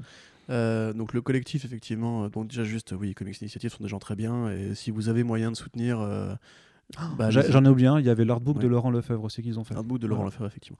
Donc, du Très coup, voilà, n'hésitez pas à soutenir. Et vraiment, c'est capital dans, dans ce marché du comics où, euh, bah, encore une fois, on en parlait. Faut qu'on arrête de dire, on en parlait avec François, mais où justement le côté, euh, les anthologies de comics qui sont en fait des choses assez rares, hein, si on regarde bien, et qui, du coup, bah, s'épanouissent très bien sur le marché français parce qu'on a cette culture de la bande dessinée et que Mm. euh, on aime justement l'histoire du médium. À noter d'ailleurs, je fais, une- juste, je fais juste un aparté, mais que dans. Va jamais parlé du truc. Non. non, non, mais juste que par rapport aux, aux comics patri- de, de patrimoine et aux anthologies, en fait, que voilà, pardon, que Achilles fait un énorme travail sur euh, la réédition des comics, ici comics en fait. Donc tous les, Oh, les cris- Oui, c'est vrai. je- Donc euh, voilà, je t'avais demandé de pas vapoter Oui, mais le parce que tu m'as pris au dépourvu. là. Je voulais juste dire qu'effectivement, c'est de, de magnifiques anthologies. Les Voilà, donc euh, il y a les, les contes de la crypte, il y a les euh, suspense stories, les mystery tor- stories. En plus, c'est vraiment des très jolis bouquins. Lisez ça, les gars. Donc euh, franchement, allez faire un tour euh, du côté si euh, ce genre et euh, on vous en parle euh, rapidement sur Comics Blog de, de toute façon. Tout à fait. Donc du coup, alors pour euh, du coup entrer dans le vif du sujet. Et donc, je voulais faire encore. je plaisante. donc le pitch, euh, c'est qu'en fait, euh, disons qu'à une époque, il y avait ce qu'on appelait les comics indépendants, donc qui étaient, on- ont été initiés en partie par Robert Crumb, qui est un peu la la grande vedette, un peu le Stanley du comics indépendant, celui qu'on cite en général, mais ils sont très nombreux, il y en a beaucoup d'autres. Il a eu beaucoup de disciples, beaucoup de, de secrets, de, de stagiaires, même son épouse aussi, qui étaient tous, tous des artistes, on va dire, qui ont euh, accouché d'une génération. Donc, pour ceux vite fait qui ne connaissent pas le comics indépendant, vous pouvez chercher Robert Crumb sur euh, Google. Il est possible que vous connaissiez un peu les référents graphiques qu'il a empruntés, puisqu'ils ont été utilisés bah, à, bien des fois ensuite, notamment dans les comics de Mad Magazine. euh, magazine de Harvey Kurtzman, euh, impacté directement par la censure du Comics Authority, qui du coup a dû créer un magazine pour parler de bande dessinée. C'est là qu'est née la première parodie de Superman, Super Duperman, qui a inspiré notamment Alan Moore pour créer Watchmen aussi. Donc énormément en fait d'une culture de BD qu'on va appeler contestataire, qu'on va appeler aussi contre-culturelle, parfois sexuelle, souvent blasphématrice, contre les Par- idéaux du comics normal et Ouais, oui, voilà. Non, je veux dire par rapport aux, aux mœurs de l'époque aussi. oui, aux mœurs de l'époque bien sûr, oui, la société américaine en général. Euh, C'était parfois violent, parfois bête, parfois gras, euh, souvent bien. Euh, on considère aussi par exemple que Mouse est un comics indépendant, on considère euh, quelque part que les comics de, de Daniel Close sont dans la même mouvance, mais à côté de ça en fait, il faut imaginer que pendant que euh, Marvel et DC étaient à, à New York, euh, dans des bureaux qui se faisaient face, à se regarder dans, au travers des vitres avec des flingues et compagnie, euh, les auditeurs, les auteurs indépendants étaient plutôt à San Francisco, dans la baie de San Francisco. Et en fait, beaucoup d'artistes, majoritairement des artistes, beaucoup moins des scénaristes, euh, féminines, euh, ne trouvaient pas de travail en fait dans l'industrie. À l'époque, l'industrie était majoritairement dominée par les hommes, comme beaucoup de corps de métier à l'époque. Et comme c'est encore un petit peu Et le cas actuellement, petit peu hein, le cas, les, les chiffres sont toujours pas extraordinaires du côté de, l'emploi Parce que féminin. pendant que d'autres mènent le combat pour qu'il y ait moins de femmes dans les comics, la vérité c'est qu'il n'y a déjà pas beaucoup de femmes dans les comics, et c'est déjà le cas à l'époque. On a toujours eu un milieu qui était relativement masculin, pour des raisons totalement sociétales en fait. C'est qu'à l'époque, euh, les garçons s'intéressaient plus aux super-héros que les filles, qu'il y a plus de personnages masculins qui ont été créés euh, à l'origine, que c'était beaucoup des, jeunes, des jeunes gens euh, d'origine juive pour la plupart, des quartiers pauvres de New York qui entraient dans le, monde de la bande dessinée. Euh, et que les femmes dans, l'art euh, pictural ont toujours, été, toujours plus de mal aux États-Unis.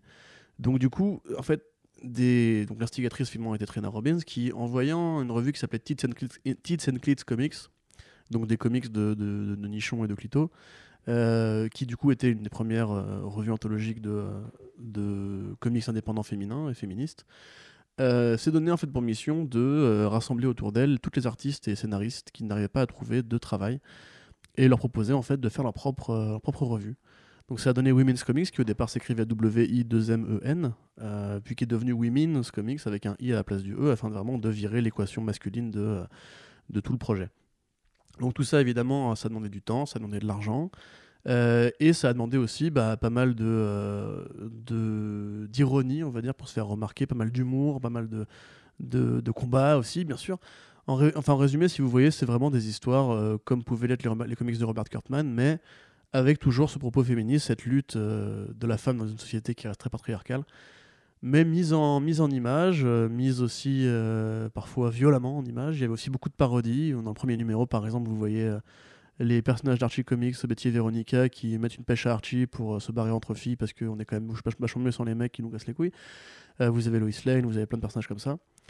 Le problème en fait de Women's Comics, euh, il faut le mentionner, c'est ce que euh, enfin, Trina Robbins a, dit elle-même, c'est que en fait, beaucoup de ces artistes malheureusement euh, n'étaient pas des grandes scénaristes, n'étaient pas des grandes pitcheuses, ce qui fait que du coup les histoires ont envie de tourner un petit peu en rond et qu'il a fallu réinjecter ré- régulièrement du sang frais pour continuer l'aventure. Il y avait un autre problème, euh, beaucoup plus sectaire celui-là malheureusement, c'est que dans les années 60, on a voté en fait une loi qui permettait aux communes des États-Unis de décider ce qui était propre ou non à la consommation pour les jeunes. Euh, notamment dans le domaine, culturel. Par exemple, je vais prendre un exemple tout bête. euh, vous êtes dans une Amérique catholique et puritaine, vous faites un film où vous dites que Dieu n'existe pas, une ville, une ville, une municipalité peut dire que le film ne passera pas dans le cinéma local. Du coup, évidemment, pour les comics, c'est pareil. Et du coup, ben, les associations de bien-pensants qui n'étaient pas forcément euh, favorables à l'idée que les jeunes filles apprennent qu'il fallait se rebeller très jeune et pas forcément suivre l'idée d'épouser un, un tocard pour l'argent, ont interdit bah, les comics féministes dans beaucoup de villes. Il y a eu un énorme boycott de la part des, des comic shops. On a même vu des comic shops qui étaient assaillis euh, par des groupes de protestants, enfin de protestants, pardon, de protestataires, qui venaient prendre les euh, numéros de Women's Comics et qui les foutaient au feu dans des, grands- des grands autodafés publics. Voilà, ça, vous rappelle des choses, c'est normal. Euh, et du coup, ça a été très long, ça a été très compliqué. C'est un projet qui a vraiment été très laborieux. C'est vraiment une lutte euh, activiste en fait. C'est- une lutte en fait de femmes qui voulaient exister sur un marché majoritairement masculin, sans euh, dessiner de personnages féminins euh, qui étaient juste des nanas, enfin des présentoirs à nichons, ou bien la copine du héros, ou bien une femme dans un réfrigérateur, etc., etc. Et continuer aussi à porter le, marché du comics indépendant qui s'est effondré après les années 70, euh, après la mort de Kitchen Sink et tous les grands éditeurs de la baie de San Francisco et qui après a muté vers le comics alternatif et indépendant, euh, où sont nés les frères Hernandez et Love and Rockets beaucoup plus tard, etc. Mhm. Donc ça a duré vraiment pendant 20 ans. Pendant 20 ans, les, les- les visages ont changé. Pendant 20 ans, elles ont été de ville en ville pour essayer de vendre leurs projets. Pendant 20 ans, elles se sont battues avec l'État. Ça a été très, très, très, très, très long. Ça a pris des formes très, très multiples. Il n'y a, pas- y a, pas- y a vraiment pas de dénominateur commun au niveau du scénario ou du dessin. C'était juste l'idée était de combattre le patriarcat. Ça, ça a parfois été bien fait. euh, ça a parfois été mal fait. Dans l'ensemble, c'est juste un, un monument hein, pour comprendre en fait d'où vient, d'où viennent les femmes dans la bande dessinée américaine, comment leur combat s'est manifesté, comment il s'est matérialisé, avec quelles difficultés il s'est matérialisé, et un petit peu comme le comics de, de euh, Comics Initiative euh, le- de Joe Simon et Jack Kirby, Young Romance. Young Romance, merci. C'est pas forcément une lecture que vous allez lire en vous disant, euh, comme vous liriez un, un bon run de Bendis, vous voyez, c'est plus un vrai morceau d'histoire. C'est un témoignage historique d'un combat mené à un moment X avec des personnages euh, X et Y.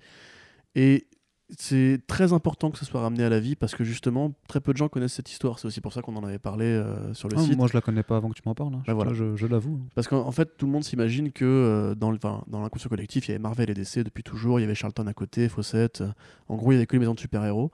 Et que ça a comme ça grandi pendant des décennies jusqu'à ce qu'un jour le modèle se casse et que Dark Horse apparaisse et que euh, Image Comics apparaisse, que euh, Valiant apparaisse, etc.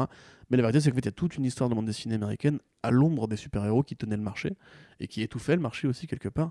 Et des œuvres comme Black Hole ou comme Mouse sont des exemples en fait de bandes dessinées qui n'auraient pas pu apparaître s'il n'y avait pas justement eu une Mhm. existence plus alternative, plus indépendante. Mais même eux sont des chefs-d'œuvre qui cachent une grande forêt en fait de créateurs qui ont galéré toute leur vie à payer leur loyer, qui avaient souvent d'autres boulots à côté. Et pour les femmes, c'était encore pire puisque justement elles se heurtaient à une censure d'État. En fait, une censure vraiment d'État qui, qui autorisait les, les villes les plus arriérées et les plus connes à, euh, à renoncer à l'idée d'éditer du comics. Quoi. Et euh, du coup, ouais, c'est vraiment un très beau projet que je soutiens euh, voilà, à titre individuel. Et j'espère justement que tous ceux qui pensent que l'histoire des femmes dans les comics c'est vraiment aussi simple que ça, genre parce que pour beaucoup de gens, tu vois, c'est les femmes n'ont pas voulu faire de comics à une époque, et quand elles ont commencé à apparaître, on leur a fait beaucoup de place, limite beaucoup trop, tu vois, c'est un peu la vision d'Épinal qu'ont beaucoup de réfractaires au changement, tu vois, ils se disent toujours que, Ah bah oui, bien sûr, c'est toujours ce qu'on dit, c'est genre que à une époque les comics entendu ne se posaient euh, pas la question, euh, mais pas, tu vas pas sur Twitter alors. C'est en gros que en gros, euh, s'il c'est y a pas hein. pas assez de personnages féminins, c'est parce qu'il n'y avait pas assez de femmes dans les comics qu'elles ne voulaient pas venir, etc. Tu vois qu'en gros la porte a toujours été ouverte, mais qu'elle sait qu'elle ne voulait pas la passer. Ah. En fait, on, s'aperçoit assez vite que bah, c'est complètement faux, évidemment. Je sais pas, je, sais pas qui, raconte ce genre de choses, mais. euh, ok. bah, ça commence par comics et ça finit par. euh, D'accord. Nos amis, bonjour. Euh, et donc du coup, voilà, en gros, c'est vraiment crucial en fait à lire. C'est vraiment un manifeste féministe, euh, autant que peut l'être le troisième sexe euh, de Simone de Beauvoir, tu vois. Enfin, voilà, il y a tout ça. Voilà, en gros. Non, non, mais juste un très beau, un très beau projet. De toute façon, on vous invite à soutenir Merci. les projets de Comics. Initiative, quels qu'ils soient, parce que ce sont des ouvrages de qualité non seulement pour leur contenu, mais en plus parce que vraiment euh, c'est un éditeur qui se fout vraiment pas de la gueule euh, du coup ben, de, ceux qui, qui le soutiennent, hein, puisque sur, chacune des campagnes de financement qui a été faite, euh, les, les produits sont, euh, sont vraiment très complets à chaque fois. Je, je- sais que je sais pas si toi t'a- t'accordes beaucoup d'importance à ça, mais même sur le livre en tant qu'objet, c'est vraiment des beaux bouquins que- qui font plaisir ensuite à avoir dans sa bibliothèque. Donc voilà, on vous invite à faire une tour, un tour sur la page du projet quand celui-ci sera euh, lancé, parce que nous, on a relaté la, euh, la nouvelle, mais le, le financement n'est pas encore lancé. Donc, de toute façon, restez aux aguets sur Comics Blog, bien entendu, puisque quand ce sera lancé, on en Ah, parlera voilà, de nouveau. corrige, c'est le deuxième sexe, pardon, Simone de Beauvoir, c'est pas le troisième sexe Ouais. qui est un film allemand de 1957. Ouais, voilà. voilà, voilà, voilà. Corentin, Désolé. d'émission de Corentin nouveau, s'il te plaît. Et on continue un peu avec de la VF sur quelque chose d'un tout petit peu plus léger et on va pas non plus trop s'éterniser parce que c'est un débat en fait qui revient continuellement dès que l'on parle de films d'animation en France. C'est le casting, une partie du casting vocal de euh, Mmh. Spider-Man Into the Spider-Verse qui s'appelle. Spider-Man New Generation euh, en France. Et donc, on a appris un, voilà, que euh, le casting vocal comprendrait, encore une fois, des footballeurs pour certains rôles secondaires. Ouais. Enfin, un footballeur. Non, non, deux, deux, footballeurs, deux, tu as deux, raison, deux, c'est puisque vrai. tu as Olivier Giroud qui Oui. double le bouffon vert Ah, c'est bien ça. et tu as, euh, alors je me rappelle même plus de son prénom, un autre C'est footballeur. pas Mbappé, c'est Non, c'est Kim. Bépé, c'est Kim, Pembe, Bépé, ouais. Kim Pembe, je crois. Faut, faut pas, Ouais. parce que je l'avais Non, mal orthographié. bah, euh, je- je- je on n'y connaît pas grand chose en foot, les gars, excusez-nous. Ouais, voilà, ça c'est une grande différence avec peut-être avec Moi, je suis content quand on est champion du monde, mais à part ça, euh, voilà, Ouais, c'est ça. c'est tout. Alors à côté, on a quand même euh, Stéphane Bach, euh, le jeune humoriste et comédien euh, qui sera la voix française de Miles Morales et Camilla Jordana qui sera là pour faire Spider-Gwen. En soi, moi, c'est des choix qui, euh, bon, qui font un petit peu aussi un peu euh, Star Talent dans le sens où on va rechercher des, gens qui sont connus d'autres milieux et parce que je sais pas, je sais pas si ça marche ou pas, mais je pense que les, studios se disent, en tout cas les, mecs qui s'occupent de, chercher le casting vocal se disent, c'est des mecs qui sont connus, très connus, donc euh, ça va ramener des gens forcément en salle. Je ne sais pas si cette théorie euh, est prouvée, mais j'imagine que ça doit un petit peu marcher, sinon ils auraient arrêté. Et en fait, Camilla Jordana, elle a quand même joué dans plusieurs films. donc on rappelle, hein, c'est quand même la chanteuse qui était découverte dans Nouvelle Star, ou Popstar, je me rappelle plus. Non, c'était Nouvelle Star. Et euh, du coup, elle a fait euh, plusieurs films. Elle a notamment été, euh, elle a eu un prix euh, du César du meilleur espoir féminin. Euh, il je crois que c'était il y a un an ou deux euh, pour euh, Le Brio avec, euh, c'était Daniel Auteuil, il me semble. J'attendais confirmation de Corentin, mais Corentin, bien sûr, ne regarde que des blockbusters euh, produits par la Paramount, c'est bien connu. Non, je avec Daniel Auteuil, j'en suis, j'en suis assez, certain. Pareil, Stéphane Bach, en fait, euh, c'est c'est un mec qui, fait du stand-up, euh, qui était à un moment le plus jeune humoriste de France, euh, reçu sur beaucoup de plateaux de télévision, notamment sur Canal aussi, et qui a également joué dans, dans plusieurs films pour, pour des petits rôles. Donc en, en soi, si tu veux, c'est aussi des comédiens, donc quelque part, qui continuent à faire de, de, de- cette profession-là juste par la voix, je trouve pas ça En fait, je pense qu'il y a une certaine, euh, une certaine logique, euh, d'autant plus que c'est, c'est pas les pires comédiens du monde, je veux dire. C'est, la, c'est un peu le point Godwin de- du, du doublage français, mais on aurait pu dire ça aurait pu être Kev Adams, tu vois. Et je suis sûr que même Kev Adams peut, ça se trouve, faire un, un doublage de, de personnage euh, de, correct. Peut-être qu'il a Ou déjà Cyril Hanouna. Ou oh putain, non, là par contre, tu vas- là tu vas trop loin. Tu- donc. Sérieux? Bah oui, bien sûr. Non. Bah si, Mais non. mais bien sûr que oui. Oh putain. Bah alors? bah, oui, bah, bah, bah, ok, bon, bah voilà. Oui, effectivement, donc en fait, euh, c'est- c'est c'est pas si mal. Et la vérité, si je prends trois, bien entendu. Par contre, quand même, j'ai j'ai- j'ai rien. C'était bien Dan- Daniel Auteuil, du coup. hein. Ouais, c'est ça. Le Non, brio mais- de Yvan Attal.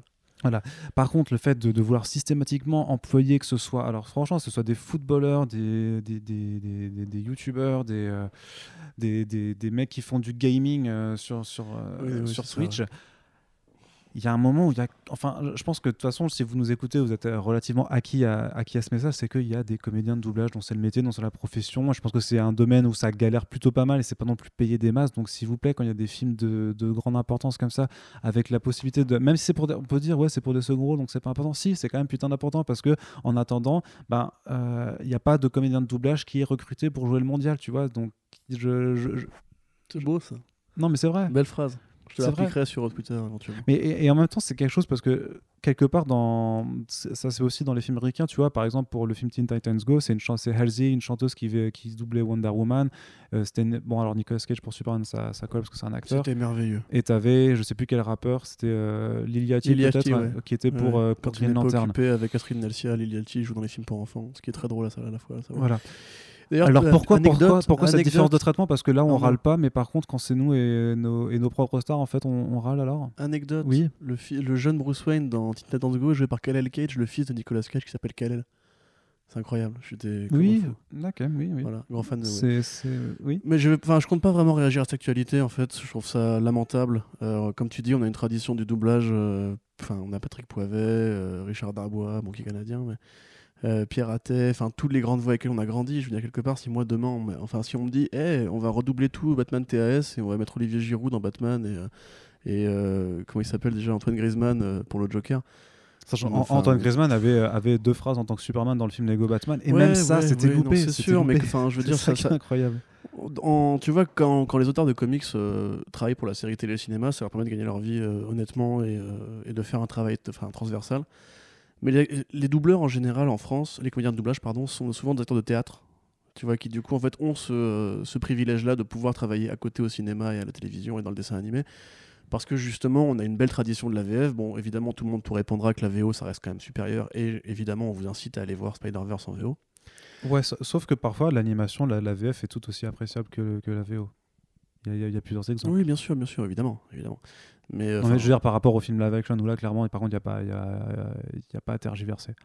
Là. ça dépend. Moi, tu Retour vers le futur, je, peux- je ne peux pas le voir en VO. Oui, non, mais les, les vieux films, parce que tu les as vus quand tu étais, jeune et que tu as la nostalgie non, et tout pas ça. forcément. Enfin, des fois, il y a des très bons doubleurs aussi. Je... Enfin, moi, il y a des- il y, a des voix d'acteurs Bah, y avait. que dont je ne supporte plus le travail, mais voilà. Ouais. Tout ça pour dire que euh, le fait est que c'est scandaleux. Je n'ai pas honte de le dire. Je trouve ça vraiment, c'est du foutage de gueule. C'est c'est prendre, euh, encore une fois, le super-héros pour ce que c'est pas, en fait. Ça aurait été un film Pixar, ils ne seraient pas, ils seraient pas permis de faire ça, tu vois. Ça aurait été un film. T'es euh, sûr qu'ils le font pas, les films Pixar aussi? Non, je suis quasi sûr. À vérifier. hein. Quasi sûr. Ou ça aurait été un Miyazaki si tu préfères, tu vois. C'est le, le Mm. cinéma d'animation, c'est pas parce qu'on met un super héros dedans que ça devient de la merde. euh, Bah, vendre aux mecs qui consomment du popcorn, quoi. Je veux dire, il y a vraiment des mecs qui travaillent dessus.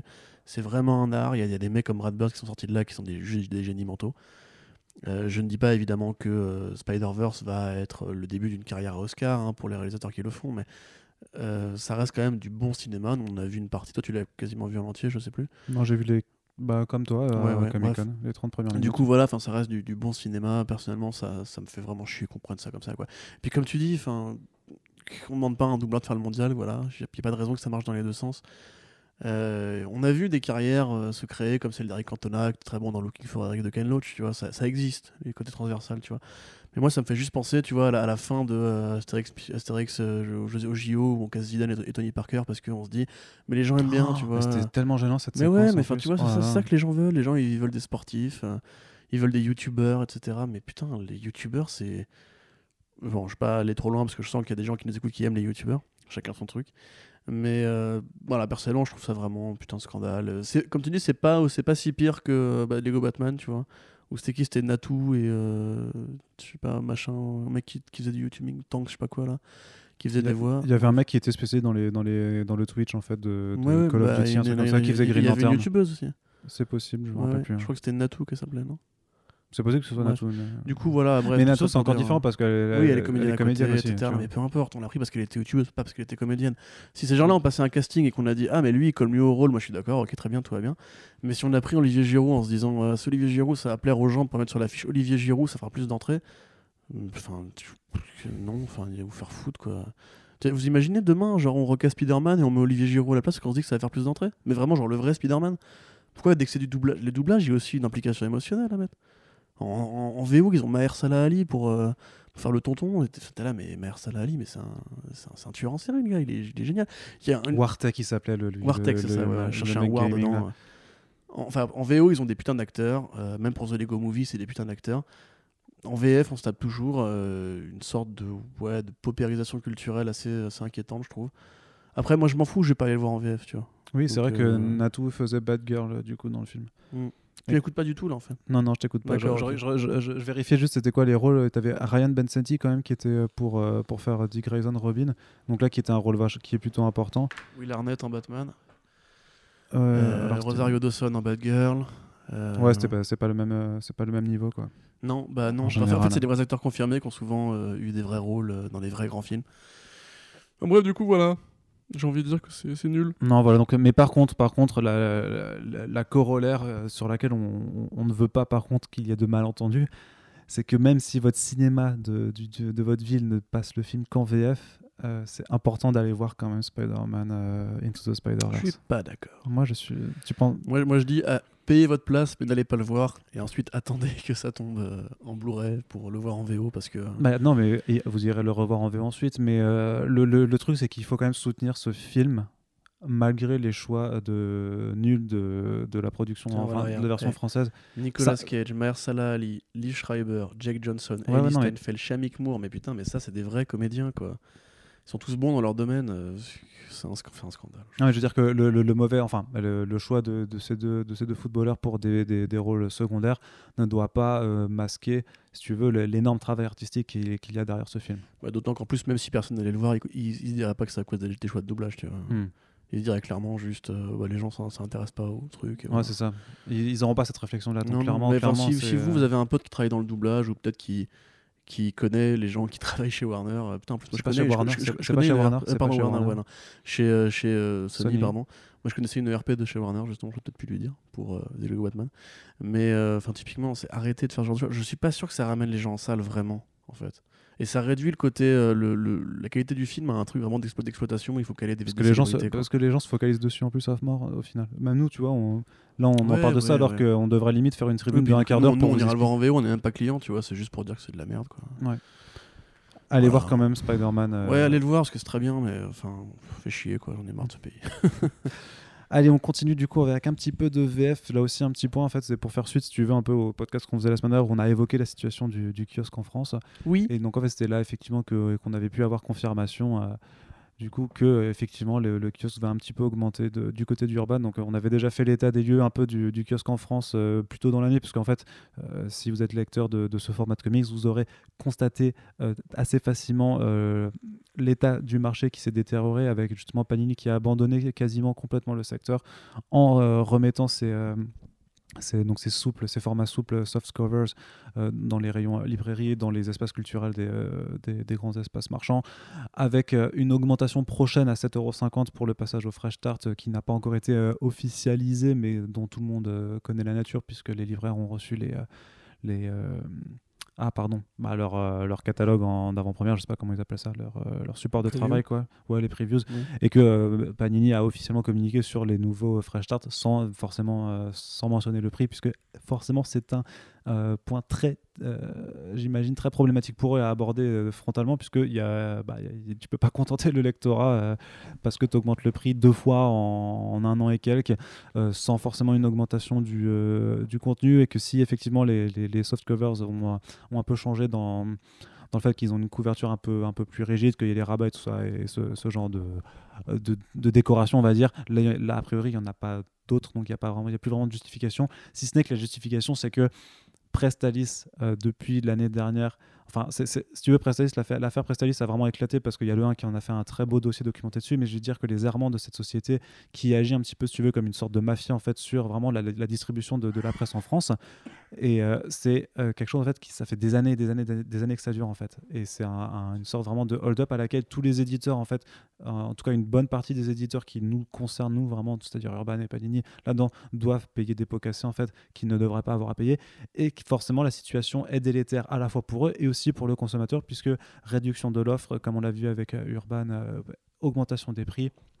Et ce genre de changement qui vise de toute façon à, si tu veux, à une réduction drastique de ce marché qui euh, est mise en parallèle, si tu veux, pour moi, à, un fonctionnement, à un changement des habitudes du lectorat qui fait que les gens ne vont plus en kiosque en fait. Si tu veux, tu as, beaucoup de lecteurs, euh, je dirais, qui auraient notre âge un peu plus vieux, qui ont connu le- les kiosques. euh, bah, les Strange euh, notamment, puis après toute l'époque euh, Semic Panini, tout ça, qui, et, qui forcément c'est un réflexe naturel, surtout qu'effectivement le rapport du kiosque par rapport à la VO est toujours encore très très fort, puisque nos copains de chez Marvel font des euh, single issues à 8 dollars, donc forcément un, un- même un fascicule de 92 pages à 7,50€, c'est tout bénef. C'est c'est bien. Mais mis à part ça, je pense qu'il y a quand même de beaucoup, beaucoup, beaucoup moins de gens euh, jeunes, enfin disons de la vingtaine ou moins, qui, qui vont naturellement dans les kiosques pour aller cher- chercher du comics.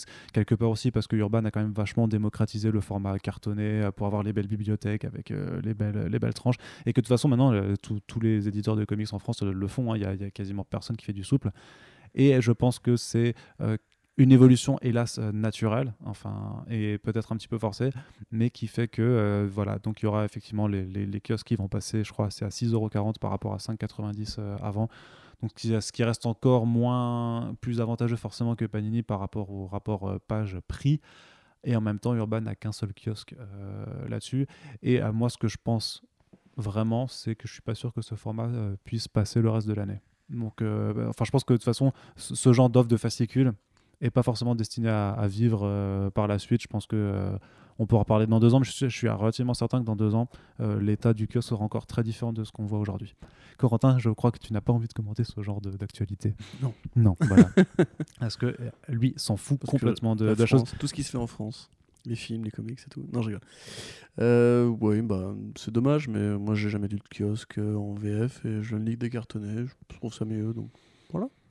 Non mais c'est non mais c'est euh, non mais c'est juste que c'est une transformation. Non mais c'est chiant parce que c'est enfin c'est vraiment chiant mais je pense que c'est tout aussi chiant pour enfin j'ose croire que euh, les éditeurs sont pas en train de se réjouir en disant ouais on va augmenter nos prix on va diminuer notre offre on va quitter le secteur Non, qui nous faisait sûr. fleurir depuis euh, 30 ans. Non je pense que euh, que tout le monde est perdant là-dedans mais il faut juste avoir un peu de recul et se dire qui est le véritable fautif. Et euh, les éditeurs ont chacun leur part de responsabilité dans, certaines choses, bien entendu, mais je pense qu'il faut aussi euh, juste se rappeler que le, le- le véritable fautif, en fait, ben, c'est pas, enfin, Urban et Panini n'ont pas choisi sciemment d'augmenter leur prix et de, réduire leur offre et de quitter les, kiosques euh, comme ça pour, le bonheur. Je pense qu'il y a eu tout un tas de- d'effets et que Prestalis est le principal responsable là-dedans.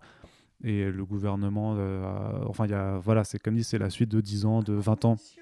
Lisez, vraiment le, dossier de, le 1 qui est disponible euh, gratuitement sur, euh, sur Internet. Si vous ne l'avez toujours pas fait, je crois que si vous nous écoutez, vous l'avez déjà fait, pour, euh, pour rappeler en fait vraiment à qui la faute quand même. Et essayer juste de, aussi de s'adapter de toute façon au mode de consommation, hein, puisque c'est clair, j'ai envie de dire, de la même façon, le lecteur américain, voilà, on n'est plus dans les années euh, 90 par exemple, où euh, il y avait 8 millions de lecteurs pour un, un numéro de comics. Maintenant, la plus grande vente, c'est 100 000 exemplaires. Donc, euh, et je sais ce que tu vas me dire. Oui, mais Jamal Legal, il avait fait un post non, sur mais c'est pas que ça. C'est déjà, euh, t'as un seul comics qui a fait 8 millions et le deuxième, il est à 4 millions. donc, Non, mais euh, disons, disons que tu avais quand même un moment où, avais, euh, où 100 000, c'était pas si rare, tu vois. Il n'y avait pas que un seul spéculatif. euh, Il n'y a jamais eu 8 millions de lecteurs actifs sur le marché. Non, Ou je pense alors au il y a eu cumul global, plusieurs. mais- Non, non, mais je pense qu'il y a eu plusieurs centaines de millions de lecteurs. euh, cent- pardon, Ouais, ok, d'accord. centaines ouais, de milliers. sûr, non, c'est possible. Mais je pense qu'il y avait plusieurs centaines. Enfin, Non, mais ça, oui, plusieurs centaines de milliers réguliers, c'est sûr. Mais il n'y a jamais eu 8 millions de lecteurs actifs sur le marché Non. américain au même moment. Mais Enfin, voilà. je pense pas. Je pense qu'il y a la transformation du marché telle qu'on la voit aux États-Unis, elle est, elle est, elle est pareille aussi en Je France. pense que ça hein, a et toujours que- été un marché de niche, les comics. C'est quelque part le fait est que. Bah, aux États-Unis, quand tu même, à un dis- moment, c'était très, très, très lu. Quand même, oui, bien hein. sûr, enfin, euh, c'était il y a longtemps quand même. Oui. Tu, tu dis aujourd'hui que euh, le secteur des, des kiosques a fait fleurir l'industrie française pendant 30 ans. Non, c'est qu'il a bien profité à Panique. Voilà. C'est pour ça qu'il, il se- c'est pour dire qu'ils sont pas amusés à le quitter euh, en faisant ouais chouette, tu vois. Hmm, mais moi, je pense que fondamentalement, on a toujours été attaché au hardcover, enfin, à, à la BD reliée en fait, parce que depuis qu'on est petit, on lit ça euh, du fait de notre. euh, Enfin, je pense que les la lecteurs tâche de familiale. kiosque, c'est pas le cas du coup, vraiment. hein. Mais moi, j'ai vraiment l'impression que si, en fait. Enfin, Ok. Peut-être que c'est des vieux lecteurs qui ont continué à lire euh, comme ça, ou peut-être que des gens ont voulu découvrir parce que c'était plus accessible au niveau financier. C'est clairement ça. aussi, Mais ouais. euh, moi, depuis que je suis petit, on m'a foutu un cartonnet dans les mains. C'était Astérix, c'était Gaston, c'était Tintin. Et depuis, depuis tout ce temps, en fait, je, Mais c'est pas du comics, Non, non, ça. mais j'ai- j'aime l'idée d'avoir une histoire complète dans, dans les mains avec euh, un truc que je peux ranger dans ma bibliothèque, tu vois. C'est qu'on va dire, mais même la, la- la presse en, en revue, je la lis, en, je la lis en, quand je l'achète, je la lis en PDF, tu vois. Parce que euh, le papier, il y, a des il y a des gens qui sont fans de papier, il n'y a pas de souci là-dessus, le papier souple, etc. Toi-même, tu es un grand lecteur de presse euh, papier. Mais personnellement, en fait, j'ai pas l'impression que ce- cette tradition-là, comme la presse papier avant est morte euh, et de sa belle mort, même si elle continue d'exister à travers des revues qui sont aussi de plus en plus chères d'ailleurs, le Ouais. fait est que pour moi, en fait, le, le- le format single, enfin, le format presse, le format kiosque, c'est pour ça que je parle autant du numérique dans les, dans les, podcasts euh, Super Friends, tu vois, parce que je crois vraiment que c'est la seule façon pour euh, l'éditorial 60 pages, euh, enfin souple, etc., d'évoluer, parce que ça coûte cher. Tu vois, il suffit qu'un acteur comme Prestalis foute la merde pour que toute la chaîne de montage soit, soit impactée, que tous les prix montent, et que tous les clients soient impactés, tu vois. Honnêtement, pour moi, en fait, il n'y a pas vraiment d'avenir dans ce marché-là en France, en tout cas. C'est différent aux États-Unis où les, les trades se vendent beaucoup moins que les, les singles, mais tu vois, genre, aux États-Unis, quand tu as un bon single qui se vend à 50 000 exemplaires, le trade fera 10 000 exemplaires, tu vois. Enfin, en moyenne, c'est ce qu'on a à peu près en chiffres. On a rarement un, un- un TPB qui se vend à 50 000 exemplaires pour un single à 10 000. tu Faudrait, faudrait que je regarde euh, Batman White Knight. Nous, c'est un peu voir. l'inverse. On a quoi on, a, on avait dit avec, euh, avec Urban, c'est quoi 3000 lecteurs euh, sur les kiosques? Je sais pas. Bref, un truc comme On ça. pas de Et chiffres, hein. Les, les chiffres en général sont plus hauts pour les, grandes, les bonnes ventes, tu vois. Donc honnêtement, j'ai pas l'impression que ce soit notre tradition à nous et que quelque part, Prestalis ou pas Prestalis, à terme, ce marché devait de toute façon euh, évoluer ou mourir. Et pour moi, l'évolution, c'est soit le numérique, soit les reliés euh, d'édition comme fait Urban avec des récits complets en souple pour pas cher. Mais le, le kiosque avec des numéros dedans, pour moi, c'est. Des numéros disparates, tu veux dire? Ouais, des numéros disparates. Mais voilà, enfin, peut-être que je me trompe, peut-être que ça va se revenir un jour sous une autre forme ou pas, peut-être. Bah, avec la mode du rétro, tu sais, un jour ou l'autre. Oui, oui, c'est vrai, bah, le vinyle est très bien revenu, hein, on sait Voilà. pas. Peut-être que Non, non. le, le jeu vidéo rétro aussi. Tout n'est que cyclique. Exactement. Mais il faudrait que la en fait, faudrait que la lecture ça devienne rétro, tu sais. Et comme ça, tous les, les gens se remettraient à lire en fait au lieu Ouais. de, de passer leur temps. Il faut à- plutôt, euh, je pense que les gens lisent, mais acheter. Enfin, tu vas payer pour la lecture, ça par contre, c'est. Il faudrait que ça devienne rétro, tu vois. acheter pour quoi que ce soit sur internet. hein, de Ouais, toute c'est façon, ça, c'est ouais. euh, Ouais. c'est- forcément c'est difficile. Mais bon, on n'est pas là pour parler de parler pouvoir d'achat et évolution de la société, tu vois. Où est ton gilet jaune, Corentin? Malheureusement, je n'ai pas de voiture. Exactement. Alors du coup, on va faire euh, un- une petite euh, une petite euh, Il est un chronique. peu jaune, euh, le pull, en- il est belge Non, c'est ça. C'est On dirait un peu le, pull du Captain Kirk. Tu trouves pas? Moi, je suis, je suis perturbé par cet énorme trou que tu as sur l'épaule. Là, j'ai très peur. Bah ouais, j'aime bien. c'est un petit peu. souvent, tu sais. je disais une chronique intermédiaire. Comment s'appelle-t-elle, Corentin? Euh, en attendant saga? Elle s'appelle En attendant Saga. Eh oui. Et qu'est-ce qu'on va lire aujourd'hui en attendant Saga Puisque Saga, d'ailleurs, qui. euh, ah, attends, alors attends, parce que. C'était même- magnifique vient de faire. Non, mais disons que c'était une chronique qu'on avait lancée à- au moment où euh, le dernier numéro de Saga en VO euh, venait de publier et, et comme Urban a, a très rapidement euh, publié le tome 9, je crois que c'était la semaine dernière ou il y a deux semaines à tout casser, eh bien, les lecteurs VF aussi sont dans une phase de en attendant Saga. Donc, on va pouvoir, euh, ils peuvent nous rejoindre maintenant euh, joyeusement. Bonjour lecteur VF. Bonjour- Eh, bonjour, vous lecteur voilà, VF. C'est bien les kiosques Voilà. Non, bref. Excusez-moi. Un petit tour Donc- alors du côté du Miller World. Ouais, du Miller World, parce qu'on a alors eu un euh, petit passage, euh, euh, alors, euh, alors un petit passage d'abord en VF pour parler de Ah bah vas-y, Kick-Ass et. Hit Girl euh, qui, laisse. qui sont sortis le, le mois passé donc en octobre euh, chez euh, chez Panini donc dans leur collection euh, Best of. Best of Fusion je crois. Donc bah non, c'est pour faire un retour toi et moi ensemble sur que valent du coup euh, les nouvelles séries euh, Hit Girl et Kick-Ass lancées par Mark Millar en début d'année en VO pour fêter les 10 ans En plus, on n'a pas le même de- avis, donc c'est bien, on va pouvoir euh, Effectivement. se battre. Alors qu'est-ce que bah, alors euh, est-ce que, est-ce que tu veux commencer par Hit Girl ou par Kick-Ass? Bah écoute, commençons par Kikas, puisque c'est par là que tout commence, j'ai envie de dire. Et- Euh, oui, oui. oui. Tu voulais dire un truc peut-être? Non. Ok, d'accord. En fait, je voulais juste te dire que. Non, vas-y. c'est bon, Quel relou, putain. c'est vrai. Donc. Alors, euh, ah, juste avant qu'on commence, je voudrais quand même. Ok, Oui. Voilà, c'est bon. D'accord. J'ai ok. fini. Tu me dis, je peux. Ah Allez. je- vais- je vais- Non, ça, ça- ça va être lourd pour Bon, les auditeurs. du coup. Euh, alors oui, Kikas, effectivement, bon, pour ceux qui n'auraient pas suivi, le personnage de Kikas, donc Dave Lizuski, euh, a donc connu trois volumes. Premier volume, c'est celui sur le héros. Deuxième volume, c'est celui sur le méchant. Troisième volume, c'est celui sur euh, la conclusion, on va dire, de la trilogie. Donc en gros, ça finit plutôt bien. Le Kikas 3 de Mark Millar et euh, John Romita Jr. était plutôt agréable à lire par rapport au volume 2, qui était juste une, débauche de violence gratuite et assez stupide, qui du coup a aussi permis de tuer la licence au cinéma. Merci beaucoup euh, à ce bon euh, réalisateur dont j'ai oublié le nom, qui a fait Never Back Down, c'était James quelque chose. Anyway. Euh, C'est ça, c'était James Anyway. Ouais, James, James, James Whatever, comme on l'appelait entre nous. Euh, donc du coup, l'idée de Kick-Ass, en fait, un petit peu comme les super-héros de l'ère euh, Marvel DC, euh, a été en fait de, de se relancer avec un autre porteur du costume comme Ironheart. Et la comparaison est volontaire puisque c'est une femme afro-américaine euh, dans le costume. De la trentaine, ex-vétéran de l'Afghanistan, je crois, ça, oui. et mère de famille. Tout à fait. Bon après, on, on- Donc pas la catégorie sociale la plus, la plus, la plus avantagée quand tu vis aux États-Unis. Ouais, alors du coup, j'allais faire une blague sur le fait que ça commence vraiment à être redondant, le côté euh, ancien de, du, de, de, de, de Bagdad, enfin ancien, ancien de l'Afghanistan. Ah Ancien de l'invasion de l'Irak par les États-Unis en 2004. jaja. Mais le problème, c'est qu'en fait, euh, c'est tellement un trope euh, connu des comics et de la fiction en général d'avoir le côté ex-vétéran qui est revenu au pays, qui a, eu du mal à s'intégrer, qu'en fait, ils prennent la guerre la plus proche. hein. C'est comme le Punisher qui à une époque était un ex du Vietnam et maintenant est un, ex de, pareil, la même guerre en Irak. Donc du coup, voilà, effectivement, elle arrive dans un contexte social un peu délétère où elle n'arrive pas à trouver de boulot, où il il faut bien qu'elle nourrisse sa famille et où le meilleur Parce ami... que euh, son gars s'est barré comme un connard aussi. voilà, bien sûr. Et parce que euh, le, le mari de sa meilleure amie est un gangster euh, qui du coup bah, traficote pour, euh, pareil, mettre de la bouffe sur la table de ses gosses. Donc il y a un côté un peu social qui est, je trouve, relativement survolé, mais qui est présent en fait si on s'intéresse vraiment à, au côté so- so- enfin, sociopolitique que met Millar en général dans ses comics. Il y a toujours un léger fond qui justifie le récit, qu'il soit historiographique ou euh, sociétal, mais en gros là, si vous voulez, l'idée c'est quand même de dire que maintenant le porteur du costume c'est une femme afro-américaine et une mère de famille pauvre. Donc forcément, ça a un impact dans ce que l'auteur veut vous raconter. Euh, et du coup, des choix qui sont. Parce que le premier Kikas, c'était quand même très gratuit, c'était vraiment juste un fan de comics qui voulait se faire un kiff, comme à l'époque où il y avait les real life super-héros qui euh, aidaient les, les mémères à traverser la rue, ou qui se tapaient sur la gueule avec des, Mais, des euh, gangsters. C'est ça, parce que du coup, tu as, une approche un peu plus sociale dans le sens où, en fait, si elle reprend le costume de Kika, c'est aussi par rapport à ces real life super-héros qui existent toujours hein, dans, dans Oui, ce monde, sûr, mais ouais. de se dire, euh, est-ce que. euh, alors, au Le départ, mec déguisé en Batman qui a arrêté un mec. euh, ouais. Voilà, non, mais c'est de se dire, est-ce que c'est en mettant ce genre de costume, on peut pas résolument faire le bien, quelque chose de bien au final, tu vois. Et sans, sans, mais t'as plus du tout tout ce côté délire sur le super-héros, sur le comic book Ouais, nerd et tout ça. bien sûr, bien sûr. Côté Mais c'est vrai qu'effectivement, c'est très très différent. Enfin, l'esprit de la première Sakika, c'était très très pop culturel, on va dire. D'ailleurs, c'est un peu pour beaucoup de gens le Walking Dead de Mark Millar, puisque c'est un petit peu là qu'il a vraiment explosé. Il avait fait euh, Nemesis Superior, enfin, c'était dans cette- ces mêmes années, qui n'ont pas eu la même résonance. Le fait, le fait que le film a été fait en parallèle du comics, parce que c'est vraiment ça. Hein, c'est pas n'est pas un comics sorti avant le film et adapté de ça. C'est vraiment il a travaillé sur les deux versions en parallèle, l'une avec Matthew Vaughn pour le cinéma et une en comics avec John Romita Jr. Donc forcément, l'idée était de faire un truc beaucoup plus cool, beaucoup plus grand public. Je ne suis pas persuadé qu'il ait fait le nouveau Level Kikas en se disant qu'il y aura un film à la clé. A priori, ça pourrait être le cas. Mais hein. euh, si, il y a le cas de toute façon. Je, veux dire, je pense pas qu'il ait écrit le film en parallèle. Tu vois ce que je veux dire Mm. Mais il l'a sûrement fait en se disant qu'il y aura un. De toute façon, bah, tout ce qu'il fait maintenant, il laisse toujours la porte ouverte. Mais en tout cas, la, la série elle-même n'est pas très vendeuse pour un pitch de cinéma, je trouve. Puisque euh, l'idée, c'est, pour ne pas vous spoiler, euh, ressemble beaucoup à ce que Brian Bendis a fait sur Daredevil, euh, dans le côté la relation du, du crime et du héros.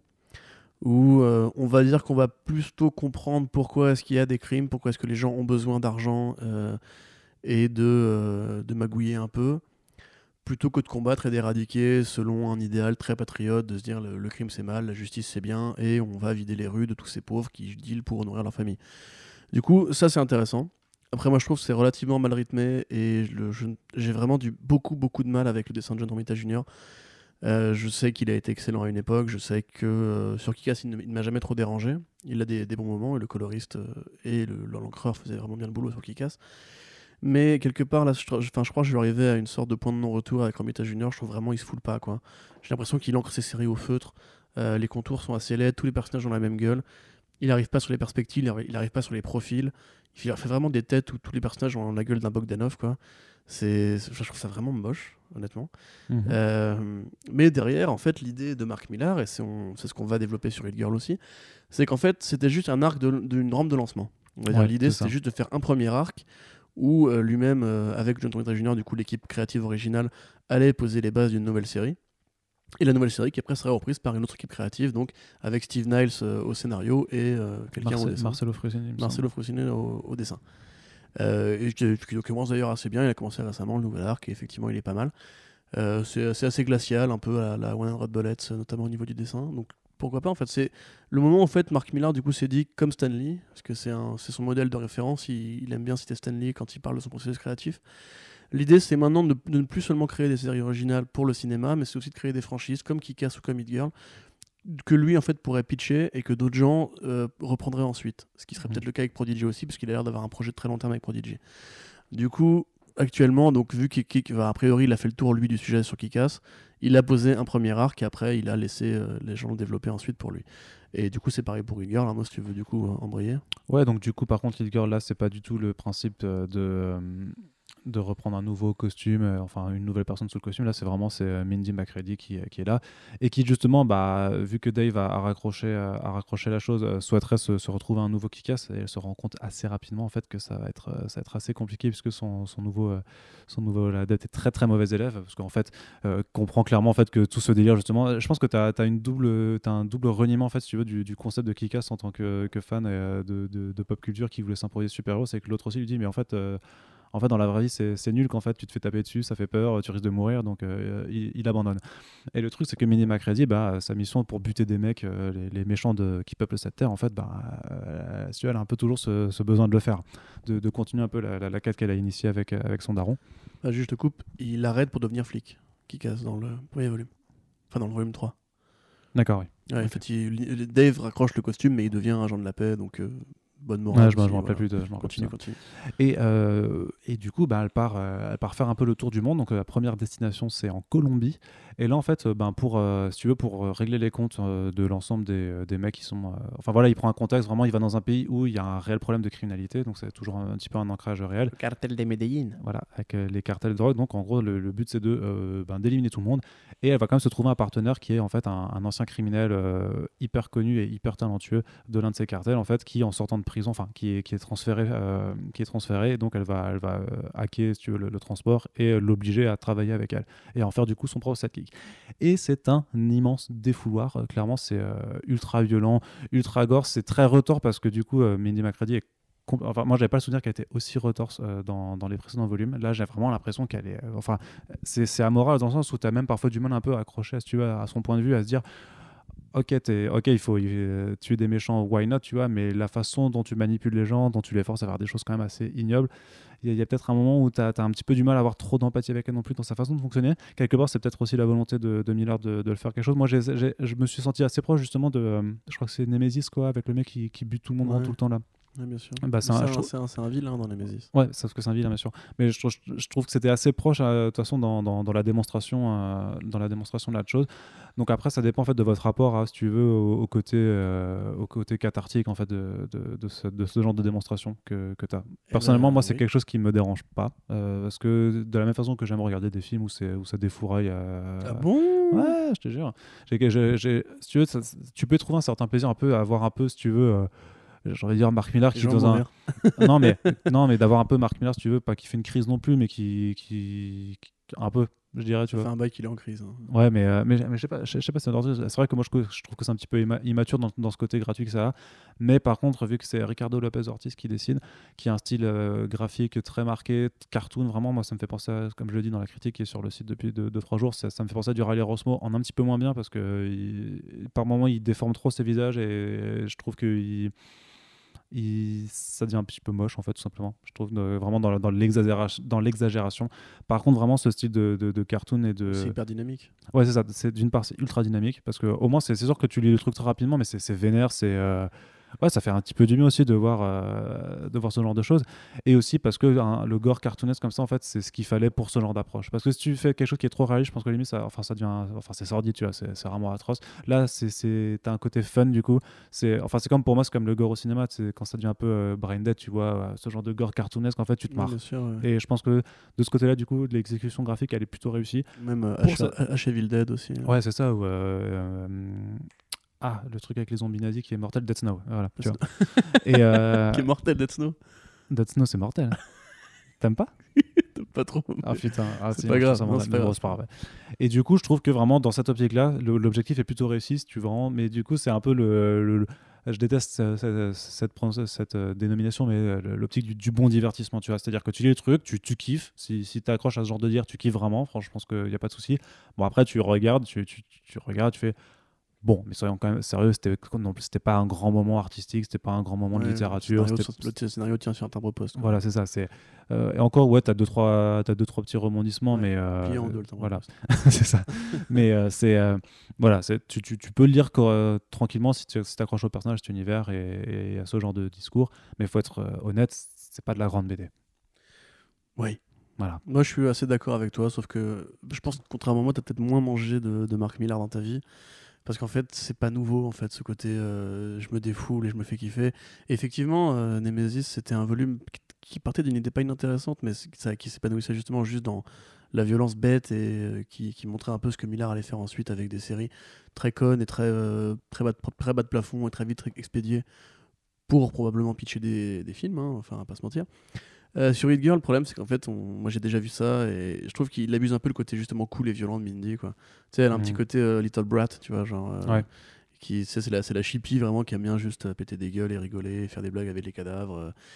Et ouais, du coup, le problème, c'est que moi, en fait, je, je vois le, les qualités, mais je trouve que ça va pas assez loin. Après, l'avantage, en fait, de- du volume de Hit Girl pour passer sur la VO, c'est que comme pour Steve Niles et Eduardo Frutin, euh, ça va passer à, à autre chose euh, avec euh, le volume suivant qui sera du coup Hit Girl in Canada. Ouais. elle continue son tour du monde et là du coup bah, c'est quand même un autre délire parce que c'est Jeff Lemire et Eduardo Risso. Bon, alors pour l'avoir lu, celui-là, c'est effectivement plus abouti, mieux réussi. Je trouve ça beaucoup mieux rythmé et beaucoup plus puissant en termes graphiques, puisque forcément, Risso, c'est pas son meilleur travail, mais il a une, il a une capacité pour rendre l'horreur vraiment, enfin, la violence beaucoup plus froide. Et du coup, je trouve que le décalage se fait encore mieux parce que c'est beaucoup moins délire, justement, beaucoup Ouais. moins cartoony que le premier volume. Euh, donc ça, bon, bah, je, je l'appelle de mes voeux pour que ça, ça sortira en VF. On vous en reparlera à ce moment-là. Oui, ça passe, bah, ça Oui, bien hein. sûr, bien sûr. Et ensuite, euh, parce que du coup, enfin, Girl a plus d'avance que, que Kick-Ass euh, en VO. Euh, Il y a deux trucs qui sont, qui, qui sont sortis ou qui se préparent en ce moment. Là, c'est Hit Girl in Rome. Mhm. Donc, en gros, où elle va combattre euh, une, euh, une fanatique religieuse qui collectionne des, des, des ossements de papes, de papes morts, tu vois, de, de saints ou de papes morts. C'est très bizarre.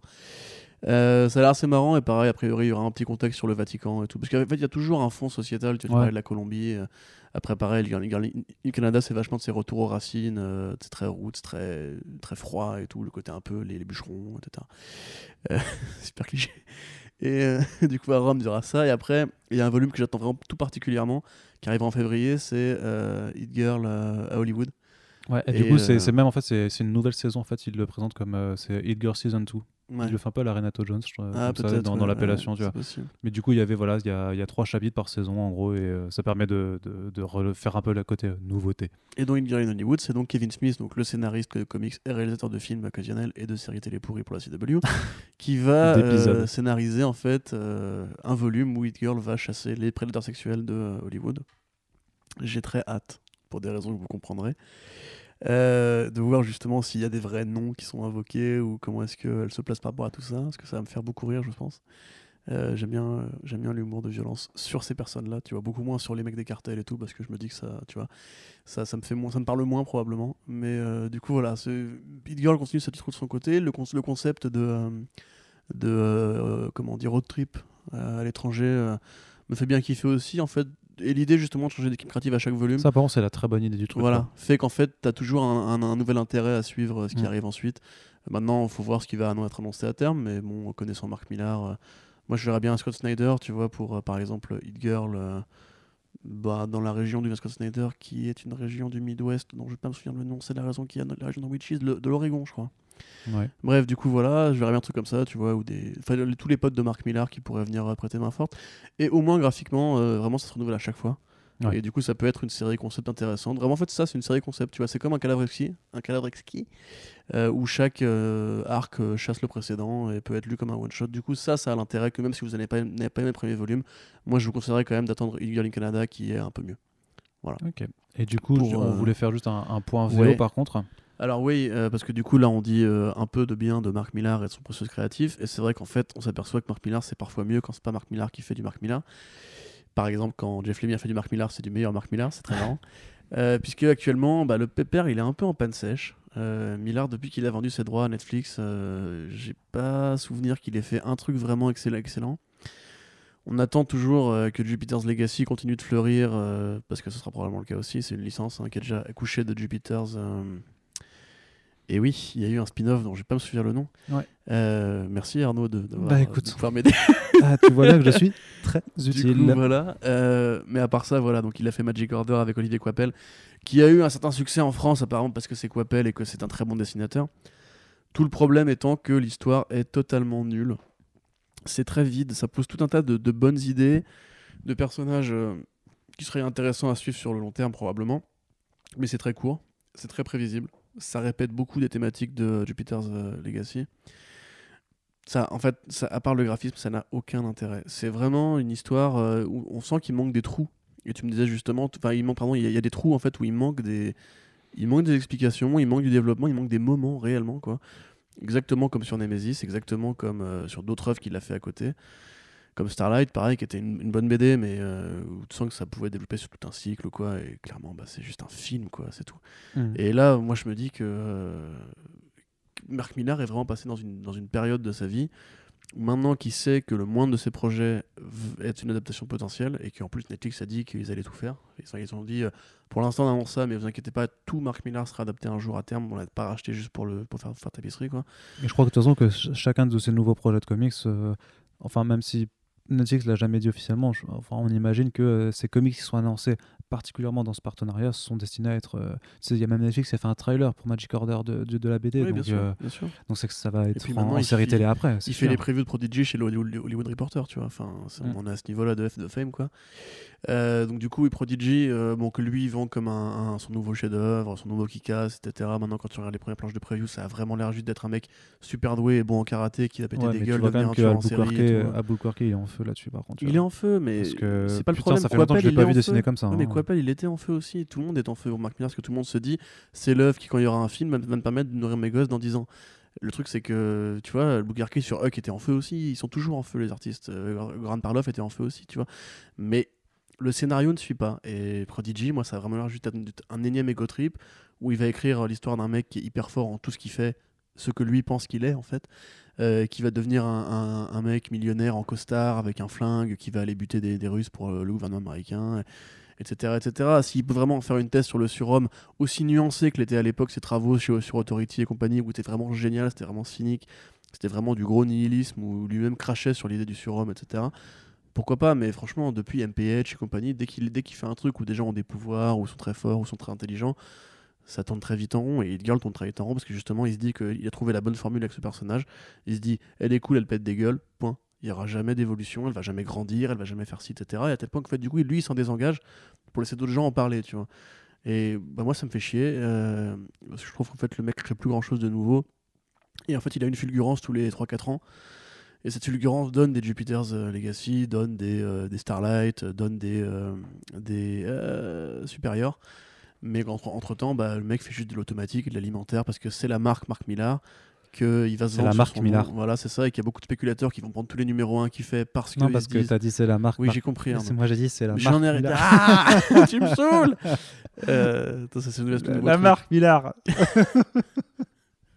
Parce qu'en fait, salut pour le coup, il est vraiment parti. Donc du coup, enfin voilà, personnellement le Miller World, du coup, je conseillerais vraiment aux gens en fait euh, de faire les crémages par eux-mêmes. Et euh, ouais, bah peut-être justement faire comme tous ces ricains à la con, c'est-à-dire d'acheter le numéro 1 en VO chez votre libraire local pour le jour où ce sera un film qui fera 100, 100 millions et vous pourrez revendre le, le numéro 1 10 000 dollars. Mais à part ça, euh, su- suivre les séries, euh, les séries de Marc Millar, ça a en fait assez peu d'intérêt aujourd'hui. Donc euh, voilà, petite panne sèche. En général, dans la tendance saga, on vous conseille des trucs à lire. Là, en l'occurrence, moi, je vous conseille plutôt d'éviter ce qui, ce qui euh, sort en ce moment. On vous reparlera de Prodigy et du Bah, pour le coup, euh, Sharky Sonny Girl, on était quand même plus. euh, Ah, non, moi pas trop. Non, ok. Ouais, pas trop. Je vous conseille d'attendre le volume de Steve Niles et celui de Jeff Lemire, là, actuellement, ce qui est sorti en VF. Moi, ça, je trouve ça. Bon. Mais. Mais, Mais. mais. Voilà. Ok. Bon. Bah, moi qui pensais qu'on aurait un chèque de Panini, voilà, c'est loupé. Ouais, super, désolé, super, bravo. Mais attends, c'est bon, Allez. Disney, c'est déjà bien, merde. C'est vrai. Allez, du coup, on continue parce que ça fait déjà une heure et demie que vous nous écoutez et nous n'avons pas encore Heureusement fini. qu'on avait du format court. Effectivement, j'avoue que euh, voilà, il va falloir faire un all new fresh start pour euh, repartir Ouais. sur les bonnes bases et, Ouais. et, euh, se concentrer sur. En même temps, euh, vous prenez Et du- en même temps, et en même temps, vous prenez peut-être du plaisir à nous écouter, peut-être même que- j'en doute. peut-être même que vous écoutez le fresh start en prenant votre bain avec des bougies et euh, de l'encens et que vous un vous petit canard. faites- voilà et que vous vous relaxez de façon un petit peu sensuelle en nous écoutant. t'es un malade. Écoute, tout est possible. Oui, En attendant, on va continuer de vous parler un petit peu de comics, puisque euh, Voilà, pendant que vous vous grattez le dos. exactement de comics Marvel en plus, hein, parce que euh, Marvel. vous, vous aurez noté euh, que j'ai fait plusieurs allusions à un certain numéro à 8 dollars. Oh, c'était Et tellement donc, subtil. Alors, on va pas forcément y revenir non plus très longtemps, parce que je crois qu'on en a déjà parlé pas mal, et qu'on fera en fait un podcast dédié en fait sur la façon dont Marvel se gère éditorialement depuis que CB Cebulski, Voilà. Et aux commandes. Ce sont les initiales de carte bancaire aussi, ce qui n'est probablement pas un hasard. je, je pense, je pense que oui. La marque Cebulski. Et euh, j'avais intitulé cette news Marvel pète un câble du côté euh, des X-Men. Des- des euh, et c'est ce qu'on peut le dire un petit peu, puisque Oui. Alors, enfin, bon. Il y, a- y y un peu ce délire, tu sais, de dire que parce que les X-Men appartenaient à la Fox, blablabla, il y avait moins de publications X-Men, ce qui n'était pas vraiment le cas, parce qu'on avait quand même Astonishing X-Men, on avait X-Men Blue, on avait X-Men Gold, ils faisaient des crossovers, on avait X-Men Red, donc il y a quand même du X-Men quand même en, en continu. Ouais. Le truc, c'est pas que maintenant, par contre, il y aura clairement plus de X-Men, puisque euh, avec le relaunch très attendu du, titre euh, emblématique Uncanny X-Men, euh, il y, a, il y a eu pas mal d'opérations qui ont été lancées. Donc, on vous avait déjà informé que le premier numéro amorce un arc en 10 parties titre Uncanny X-Men qui participe à la vague de relance suscitée par Legacy, puisque c'est la publication originale des X-Men à l'époque où tout titre avait un épithète, c'était les Uncanny X-Men. Voilà. Continue Et donc, un premier arc hebdomadaire en 10 parties, avec un premier numéro à 8 dollars et une conclusion à 5, ce qui fait qu'avec tous ces numéros overpriced, ça te coûte incroyable quand même. 45 dollars. C'est c'est ouf parce que 45 On dollars, c'est presque le budget annuel en fait que tu peux avoir sur un ongoing normal. Alors j'ai sous les yeux Multiversity de Grant Morrison, ça coûte 35 euros. Et c'est un truc qui pourrait vous ouvrir les yeux beaucoup plus. oui, que non, mais là, ces c'est pas- euh. oui, oui, mais euh, mais faut se rappeler des prix des numéros de Multiversity. Je pense qu'au au Oui, coût non, du vrai, single, tu as raison, tu as euh, raison, tu as raison. voilà. Ouais, mais ils sont oversize, tu vois. Donc euh, ferme-la. Non, mais si vous avez de l'argent à dépenser, j'ai envie de dire qu'on touche plus d'argent du côté. Ah, pardon, je- qu'il faut mieux. euh, J'ai acheté chez Urban, c'est ce que j'ai à dire, les deux, voilà. Non, non, mais c'est- toujours par après un prix de veau parce que de toute façon avec la VF c'est pas comparable. On, on l'a montré avant. Un, T'as raison. Un kiosque, c'est toujours moins Mais cher. en même temps, Voilà. un numéro normalement coûte 4 dollars. Donc 45 dollars, ça fait 10 numéros. Qui fait 11 numéros. Ça fait longtemps, c'est pour ça que je dis que ça coûte quasiment le prix pouvez, annuel voilà. pouvez, en, en euh, trois mois. Mais du, coup, c'est. pour, pour beaucoup de gens, 45 dollars, c'est le- c'est leur budget de comics pour euh, un mois entier, quoi. Enfin, Bah, je sais pas. sur 10 séries, quoi. Dites-nous combien de votre côté vous, vous mettez, vous, à ceux qui achètent de la VO notamment, euh, c'est quoi, c'est quoi, c'est quoi ton budget? Bah ouais. Mais en tout cas, voilà, ce qui s'est passé, c'est qu'en février, donc, euh, grosse vague de, de titres X-Men, puisqu'il y a un- en fait un, un Age of X-Men qui reprend un peu l'idée de Age of Apocalypse, en fait, avec six mini-séries euh, X-Men qui ont été annoncées, donc qui ne démarrent pas toutes en février, hein, ça va être un petit peu espacé, mais c'est quand même une multiplication par 6 Mmh, des, ouais, de- des titres. Ça fait déjà un petit peu beaucoup. 6 mini-séries en 5. Ouais, c'est ça. Donc euh, 30 numéros en tout. À 4 dollars, ce qui fait Tranquille. 30 fois 4, 200 dollars, voilà, pour lire euh, tous les X-Men. Et ce n'est pas fini puisque j'ajoute un euh, Uncanny. X-Men 11 et 12 qui sortent tous les deux le mois de février, donc juste après l'arc euh, hebdomadaire qui vous a déjà coûté 45 dollars. Et, et j'annonce un Uncanny X-Men 11 euh, avec plus de pages, 72, et du coup je le fais payer 8 dollars. Et pour le même prix, je rajoute le Viagra. Et Euh, pour le même prix, je rajoute un Uncanny X-Men 12 qui sort le même mois à 4 dollars, ce qui nous fait donc un mois à 12 plus 45, ça fait 57 sur 4 mois, ce qui équivaut largement, mais Bienvenue, la complètement plus. Enfin voilà, 57 dollars sur 4 mois si tu veux suivre, si tu veux juste, juste être fidèle en fait à, à un titre ou Faut à. bien payer les vacances au ski des des gosses de Cebulski. Sachant qu'en plus, t'as Salvador Larroca qui débarque sur Uncanny X-Men 11. Genre, c'est. euh, Ouais. un- Désolé Ouais. pour ceux qui, qui apprécient les années 90 et Non, ce non, genre de truc, mais c'est quand même un des pires C'est comme Jean dessinateurs Junior, de, tu de l'industrie. La légende pas est pareil. morte, c'est fini, C'est terminé. C'est pas pareil parce que tu voyais déjà sur. Enfin, Romita Junior a eu un niveau. Salvador Larroca, Oui, il y a 30 ans, oui. Salvador Larroca, je, je, je sais pas s'il a eu un niveau, mais tu, tu vois ses covers des années 90, c'est déjà très vulgaire, quoi. Donc ça, va- j'im- je comprends, ça a plu à une époque. hein. Ça- non, non, ça a plu à une époque comme euh, comme euh, comme Rob Liefeld, ça a Ouais, plu à une époque et tout ça. putain. Ce n'est pas forcément ce que, ce que je préfère, mais ça, à la limite, c'est pas dérangeant. Ce qui est le plus dérangeant, c'est peut-être que Wolverine a six doigts sur la couverture qu'il dessine pour Uncanny X-Men. Mais voilà, je, je sais pas. Com- Comptez les doigts, comptez On les doigts. s'en C'est- très très gênant. Enfin bref, moi, ce qui me choque le plus vraiment, c'est juste. Je pense que Marvel est quand même conscient de l'état du marché du comics américain. Je pense qu'il est conscient que le, le- le portefeuille des, lecteurs, déjà, les lecteurs, le, nombre de lecteurs est pas si important que ça. Je pense qu'il y, a- une- certaine diminution. Je sais pas si elle est effective ou mais il y a quand même une baisse. En, gros, si tu veux, là, moi, je suis les chiffres euh, de, de vente hebdomadaire, euh, mensuelle. On voit que euh, par différents artifices, par rapport aux commandes, en fait, si tu veux, les rentrées en termes d'argent euh, ont réussi à se stabiliser en tout cas et à être en toute petite progression par rapport à l'année dernière, alors que ça démarrait vraiment très très mal avec genre une diminution euh, de par 10%. Par contre, du côté du nombre de comics commandés par les comic shops, tu es à moins 10%. Encore, tu es à moins 8, je crois. C'est-à-dire que de toute façon, les gens, si les comic shops commandent moins de comics, c'est-à-dire qu'il y a moins de gens qui en veulent. Et alors, quand tu es dans ce, ce genre de situation, tu, tu peux pas te permettre, en fait, de. de- de- de- déjà, Marvel sature, sature le marché euh, littéralement. hein, à- là, le, le mois dernier, ils ont sorti 95 singles. Donc, il y a une partie, en fait, c'est des reprints. euh, 95. Ouais, bah alors je sais qu'il y, a- il y a une partie, c'est les, euh, euh, les Forever Believer, un truc comme ça. là. En fait, c'est des reprints d'anciens numéros à 1 dollar. Donc, why not, quoi. C'est- clairement pas ce qu'ils qu'ils vendent le plus. Mais 95 singles, alors que DC était à 78 comme Image, en fait. Et là, du coup, les deux étaient à égalité. Donc ça fait, trop- ça fait, mais ça deux- fait mais- 220 comics pour les trois? Ouais, c'est ça, ouais. C'est un truc de ouf. Mais comment tu veux exister à côté de ça? Non, non, non, mais il y y y y a- un vrai problème de, de- de- de production et, euh, et même pour, du coup, pour Image, j'imagine qu'il y avait sûrement des reprints aussi, peut-être, euh, je, je connais pas le, le détail. 230 en fait. ouais. Mais euh, ouais, quand tu es, dans ce genre de situation, je sais pas à quel moment tu peux dire on peut faire comme ça, euh, on peut aller euh, soutirer de l'argent à, à une partie du lectorat, parce que le lectorat X de, des- des mutants, ça j'imagine que c'est pas tous les lecteurs non plus, mais c'est vrai qu'il joue clairement sur le côté nostalgique, sur l'appellation Uncanny X-Men qui est hyper forte, notamment parce que tout le monde a encore en mémoire le Chris Claremont et tout ça, ce genre de choses, et espère en fait à payer 45 boules pour un arc. euh, Non, mais, non, mais c'est bien ça pour moi. Et surtout, par contre, c'est vraiment le côté. Je veux bien que tu fasses un numéro 1 événementiel. Je veux dire, euh, les Big Two n'ont pas le monopole de- des numéros événementiels. euh, D'autres éditeurs peuvent en faire. Et le overprice, ça existe aussi. Tu vois, y on le voit chaque année. Et après, j'ai envie de dire, c'est sûr, on ne t'oblige pas à acheter. hein. Si tu veux pas, tu veux pas. Mais ça reste quand même une de leurs locomotives, on va dire. Ça reste quand même euh, le titre X-Men. Et quand tu commences ton arc, enfin, quand tu commences ta nouvelle série déjà, le titre hebdomadaire, c'est quand même le truc pour te faire aller venir chaque semaine. Et ça, bah, ça te force à, à revoir ton budget que tu commences avec un numéro qui est quand même à 8 dollars qui est quand même extrêmement cher c'est vraiment c'est la moitié d'un TPB quoi quand même donc euh, c'est pas rien alors plus, plus c'est mais- 15 dollars en TPV. hein. bah ça dépend Enfin, la euh, plupart des trades, ça, ça dépend les trades image, c'est 10 Moi, je- dollars déjà le premier numéro. oui le premier mais Euh, en France, c'est 15 euros, tu vois. Enfin, c'est. Tu peux t'en sortir avec deux numéros à 8 dollars pour euh, un trade qui en comprendra 6, tu vois. ouais c'est ça non mais après certes ils se font 80 pages mais je pense que le enfin Mais Personne leur a demandé ça. Puis encore une fois, je suis désolé.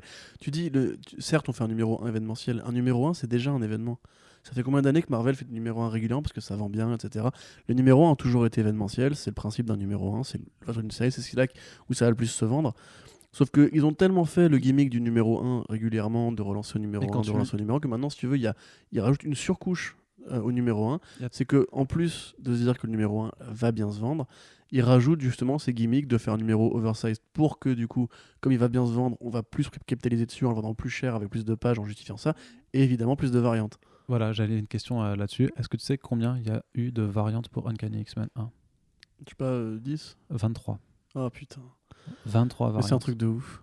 C'est un truc de malin. Un truc de malin. C'est de cool, ça donne. Moi, je suis d'accord. Je, je, je sais plus avec qui j'en discutais. Je crois que c'était avec Paul Renault que j'en discutais ce printemps, où euh, on parlait un petit peu de ça. Il disait, mais c'est c'est sûr, ça donne du taf aux artistes. Je suis d'accord.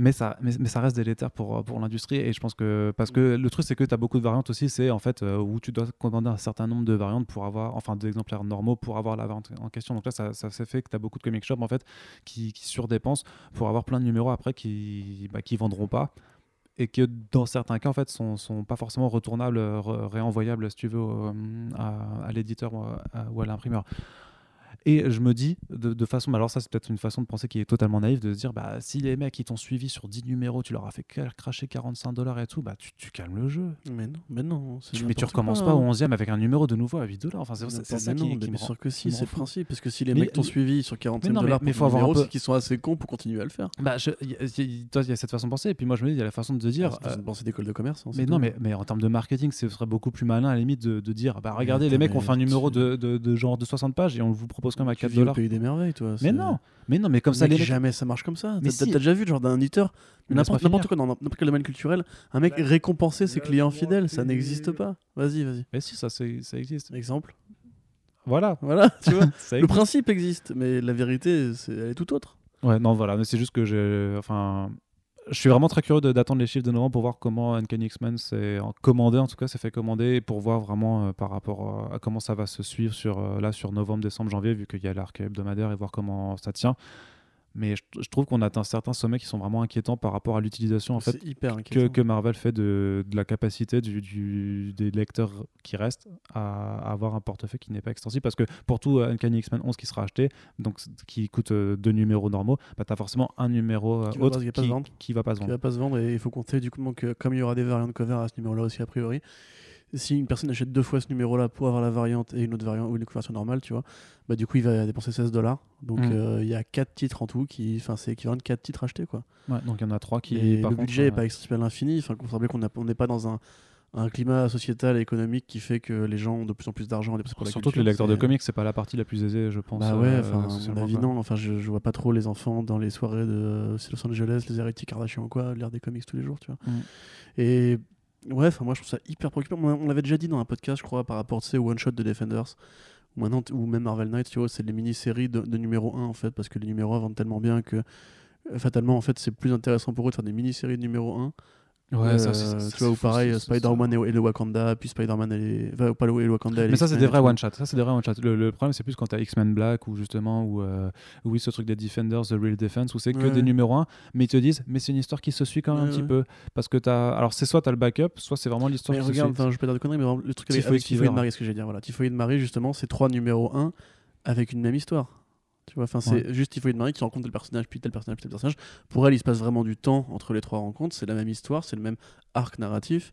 Mais c'est trois numéros 1, tu vois. Ouais, je veux dire, ça n'a aucun intérêt de prendre juste le typhoïde euh, Spider-Man qui se trouve entre X-Men et euh, je sais plus quel autre, tu vois, et euh, Iron Fist. Il y avait euh, Wolverine, Iron Fist, je sais plus, un, un truc comme ça. Mais Moi, je euh, me pose la question, puisque. c'est euh, fou. Enfin, je, en fait, je me demande pour quelle raison Alonso a été, euh, a été foutu à la porte. Et pour quelle raison Cebulski a. Ah bah Alonso, c'était parce que c'était parce que euh, New All Different n'a pas marché. hein. Mais voilà, Enfin, en fait. pas, mais- a pas marché à. Moi, moi, je pense vraiment euh, ils, ils ont remplacé un, un échec économique par un mec qui, à qui on va, dire, on va donner un, un objectif. On lui dit tu fais, tant, tu fais tant cette année, sinon tu dégages. Je pense vraiment qu'il y, a- il y a de ça, quoi. À mon avis, il- là actuellement, le but éditorial de Marvel, c'est pas de faire de la qualité. Elle existe, hein, c'est pas pour dire que toutes les séries sont mauvaises, mais c'est de faire du fric. C'est vraiment de faire du, du gros pognon, quoi. Et toute l'année, on- ça fait combien de temps que les podcasts Ça fait quelques mois. c'est que, c'est que tout à le chaque, monde. à chaque numéro, on peut, on peut référencer une, une croutasse comme ça de Marvel qui, qui arnaque son public. C'est, c'est super inquiétant. Je sais pas, c'est quand même l'éditeur numéro 1 de comics dans le monde. Et c'est les mecs qui sont les plus, les petits, les plus euh, croutonnards. Enfin, c'est les mecs qui font le plus de petites opérations un peu cheloues comme ça pour récupérer plus d'argent.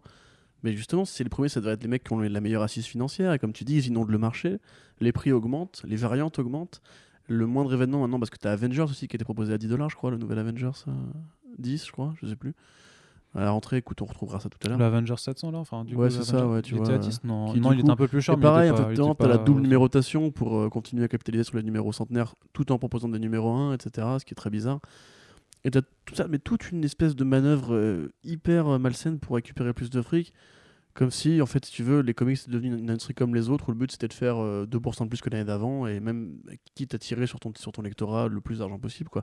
Le problème, c'est que, comme tu le dis, les lecteurs de comics, euh, en plus, c'est une, une communauté qui est très râleuse. Et Ouais. on va pas non plus ignorer le fait que, comme pour euh, le- les séries en streaming, tu vois, il il existe des, des versions illégales, des versions illégales de se procurer ces BD-là. Moi, je considère très clairement que si j'avais 30 dollars à mettre tous les mois, tout, enfin 30 dollars, ouais, à une époque c'était des numéros, on va plutôt dire du coup 40 dollars à mettre tous les mois pour les comics, donc 10 séries à suivre régulièrement, ça me paraît pas malhonnête. Euh, je vais pas acheter un, deux numéros, parce que c'est deux numéros, deux numéros le même mois pour une Ouais, du coup voilà. là c'est donc ça est Donc 12. 16 dollars, c'est mon budget divisé, enfin un tiers de mon, un tiers de Ah, mon budget 12, qui part. parce que l'autre il a 12 dollars, 4, pardon. ouais. Ouais, du coup, un, un quart de mon budget qui va être utilisé juste pour euh, une série. Mais enfin, c'est n'importe quoi. c'est- Et quelque part, moi, j'ai la chance de m'en foutre des X-Men. Mais tu vois, tu ferais sur Batman, par exemple, je serais outré. Parce que c'est Bah, bien beau quelque, de part, dire... euh, quelque part, Batman, il y a eu un peu ça parce que les, les- le, le, le, bi- le, le bimensuel à 4 dollars le numéro, oui, ça, oui, ça coûte cher vrai. aussi. mais hein, c'est du une méthode hein. aussi, mais quelque part, euh, je trouve qu'on est moins prisonnier de cet équilibre-là parce que, entre guillemets, nous, on a la chance de pouvoir les rattraper en trade. Mais euh, c'est pas toutes les séries qui sont bimensuelles. euh, la qualité n'est pas forcément que sur le bimensuel en plus. Que là, quelque part, enfin, Uncanny X-Men, en plus, il prépare un gros événement qui aura peut-être des conséquences sur l'univers Marvel dans son ensemble. Si tu veux pouvoir lire ça, Les fameux. voilà. Si tu veux pouvoir lire ça, bah t'es es obligé de. Enfin, je trouve ça vraiment. Enfin, c'est comme euh, Return of Wolverine, tu vois, quatre mini-séries qui avaient aucun intérêt, parce que j'ai fait l'effort de les rattraper pour la plupart. Euh, tout ça pour en fait accoucher un truc que tout le monde avait prévu, c'est-à-dire Wolverine de retour, oulala mon dieu, youpi. Et en plus après ça, on te fait Deadman Logan, tu vois, pour continuer à capitaliser, à capitaliser, à capitaliser. Mais, mais quatre mini-séries pour juste un événement qui va suivre une autre mini-série, puis une autre mini-série, puis un nouveau numéro 1. Et là, tu vois, ça a dû marcher en fait, je pense. Ça, Return of Mhm. Wolverine avec les quatre séries. Bah, ont il était marcher. premier sur le. Voilà, et du coup, bah, ils se disent, bah Ça écoute, prend, hein. manifestement, les gens sont fortunés ou stupides. Euh, Allons-y. Et puis non, enfin, tu- personne ne récompense euh, une armée de clients, euh, de clients enfin, dociles si jamais ils sont prêts à consommer. Tu, tu dis genre pour les récompenser, mais t'as déjà vu Marvel récompenser qui que ce soit? Est-ce que, que t'as déjà vu, genre par exemple, hé, toi, petit lecteur qui a lu euh, tout Daredevil de Charles Saul, tu vois, bon, bah, on, a bien fait les choses, du coup, on va laisser Daredevil mort quel- quelque temps, plutôt que de le ramener à la vie tout de suite après, tu vois, bah non, rien à foutre, c'est directement, ah, Charles Saul, il veut tuer Daredevil, bah, casse-toi, et hop, on le ramène à la vie, allez, numéro 1. Après, on sait, on sait pas s'il va vraiment mourir. hein, Oui, c'est juste un arc qui. euh, c'est ce qu'il a dit en interview. Non, hein. ça peut être une mort. aussi, Ça peut être une mort. euh, Mais tu ouais, par bref. image. Tu Mais sais. l'idée d'un arc comme Death of Daredevil, tu pourrais te dire, on laisse un peu de temps passer pour respecter justement le lecteur fidèle qui Bah, a cru meurt vraiment à ce vraiment, oui, mais après, c'est juste une mort métaphorique, c'est pas, c'est pas le même délire. tu Ouais, vois. on peut prendre les paris si tu veux, mais en tout cas, le cas échéant, Je suis sûr qu'il meurt pas vraiment. le cas échéant, je trouve ça vraiment glaucasse de faire directement la suite, comme c'était glauque, directement après Secret Empire, de faire Tales of Suspense, etc. Enfin, les lecteurs fidèles sont jamais récompensés. Euh, ils sont juste là pour euh, acheter le volume d'après. Et mais regarde Amazing Spider-Man, ils ont complètement, ils ont éliminé tout ce qu'a fait Dan Slott pendant des années pour revenir à un truc. euh, Spider-Man, il est, haut, il est, il fait des études, euh, il a, il a un appartement, il a une Oui, mais- euh, Mais ça, ça- ça- c'est encore différent parce que c'est. euh, Enfin, il est revenu à un truc de continuité plus ancienne, je sais bien, mais le truc c'est que, enfin, mine de rien, si t'es fan de techniquement, si tu, que dalle, si- si tu changes l'équipe créative aussi, c'est pour, aussi pour apporter une nouvelle direction. Quoi. Donc forcément, il faut, faut parfois s'émanciper de ce qui était fait avant. Non, mais d'accord, mais t'arrives au numéro 801, 802, je crois, Mhm. c'était. Ils sont deux, je crois. Elle est où la récompense? Je veux dire, euh, t'as juste eu, ouais, bah t'es content, voilà. T'as Bah- tes, numéros oversize aussi avec la chier de variante. Et voilà, c'est fini. Euh, merci Pigeon pour ton argent. Maintenant, on passe à la suite pour les nouveaux qui, voudront, qui voudront investir dedans, quoi. Enfin, après, comme tu dis, c'est constitutif de l'économie du comics, mais personnellement, ce côté, genre, on, laisse les clients euh, fidèles euh, un peu de répit, un peu de souffle pour mériter ce qu'ils ont durement consommé, enfin durement acheté. Moi, je trouve ça vraiment, c'est une illusion, quoi. Actuellement, Marvel, leur but, c'est juste de faire du pognon. Il n'y a pas de honte, hein, on est dans un monde qui, cherche ça, et bah, apparemment, ça ne choque personne que la- l'argent, euh, parfois, entache la qualité des, objets culturels qu'on consomme tous les jours. Mais personnellement, ouais, enfin, je, j'ai vraiment, plus le, les mois passent, et plus je commence à m'énerver contre Cebulski. Puis je trouve vraiment euh, un mec euh, extrêmement, extrêmement malsain. Euh, dans la façon dont il gère sa boîte, il n'y a vraiment plus aucune façon de se cacher de l'envie d'arnaquer les gens. En fait, tu vois, de l'envie de dire euh, ouais, mais on sait que ça fonctionne de faire 23 variantes.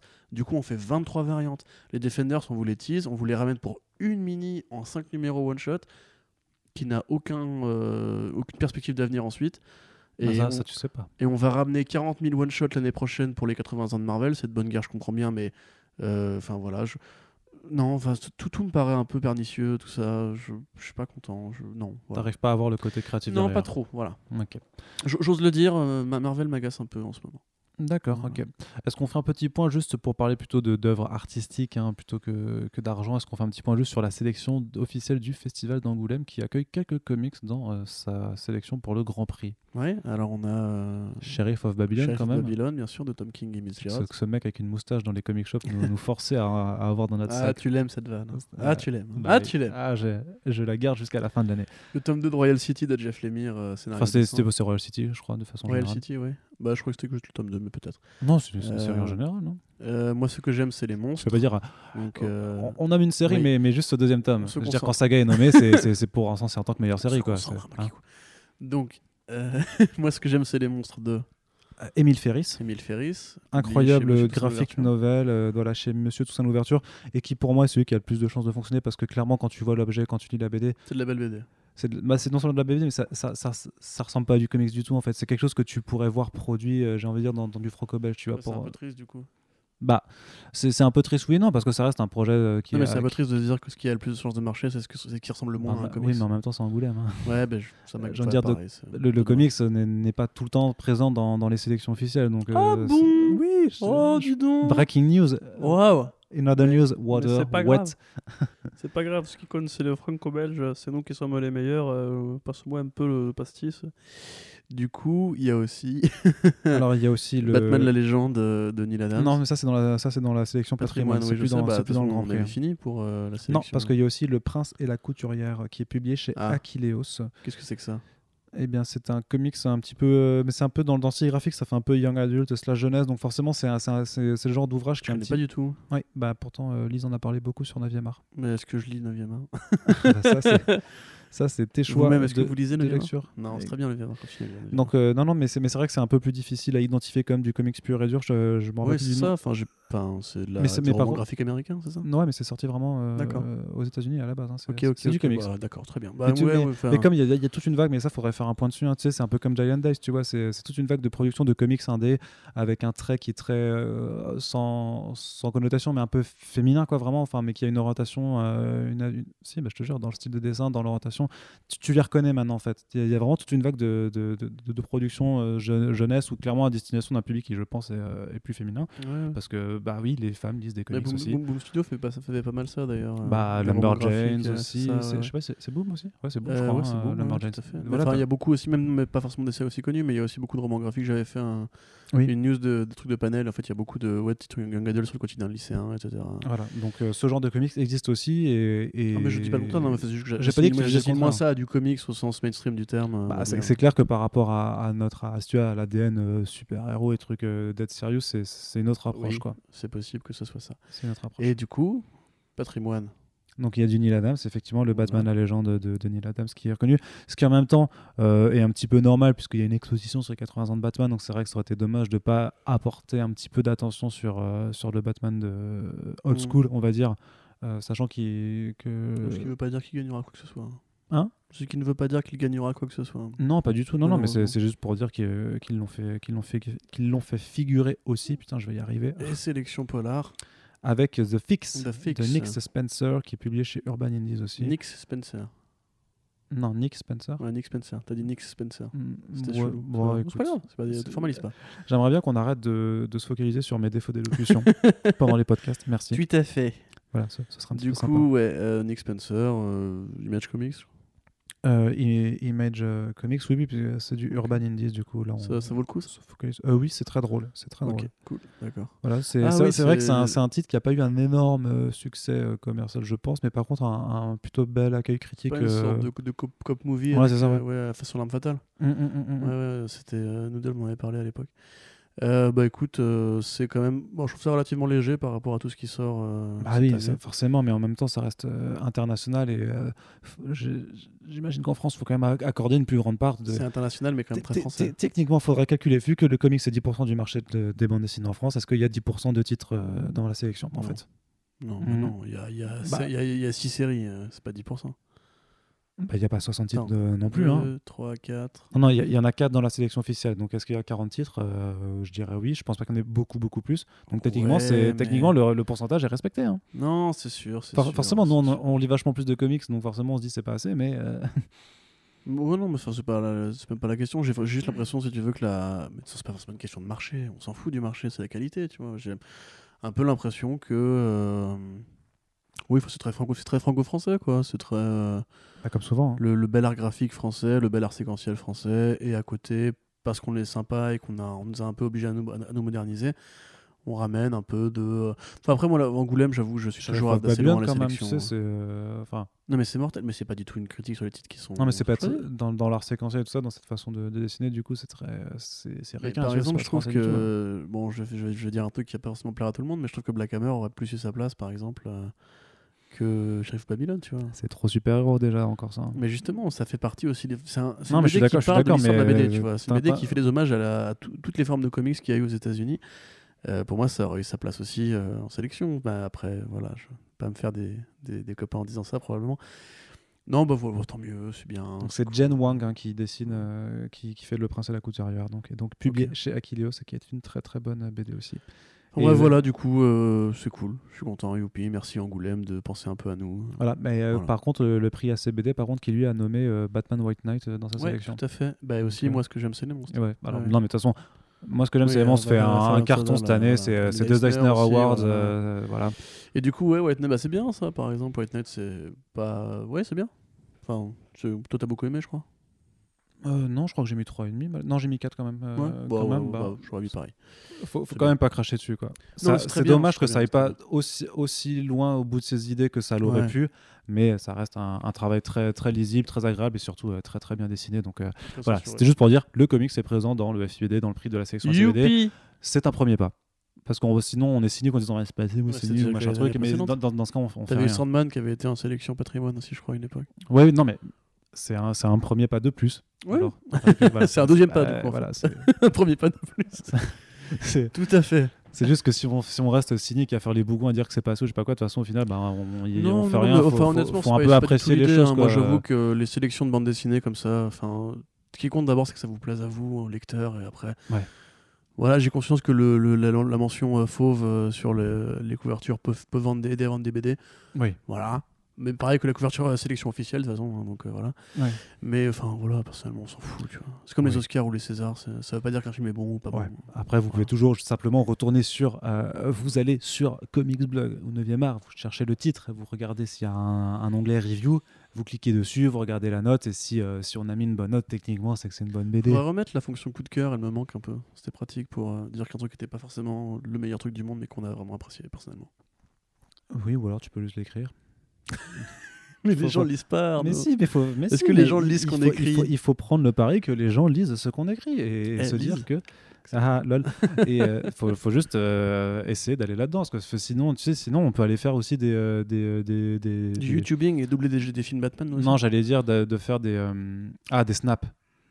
Des snaps. On fait un snap de 3 secondes en disant Ah, elle est trop bien. Et voilà, et on arrête. Et, euh, bah, J'ai eu un coup de cœur. Et voilà, tu cibles quelqu'un en particulier. Non, absolument pas. Mais je me dis que. Si vous faites des snaps BD chez vous, sachez qu'Arnaud Kikoun vous aime pas du tout. Non, mais, mais, mais trop pas. Il y a des gens qui s'appelaisent et je respecte ça. C'est juste que par rapport à. Tu respectes ça. Tu par- respectes les mecs qui font des vidéos de 3 secondes pour dire Moi, j'ai adoré cette BD. Non, ça, je respecte pas du tout. Ouais, je respecte pas trop non plus.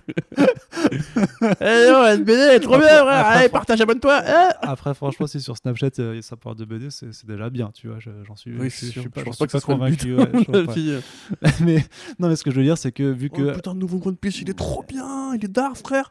c'est- Partage. c'est juste par rapport à mon affection, si tu veux, pour le format écrit et pour ce que ça peut apporter par rapport à d'autres formats qui ont chacun leurs intérêts et leurs, et leurs limites.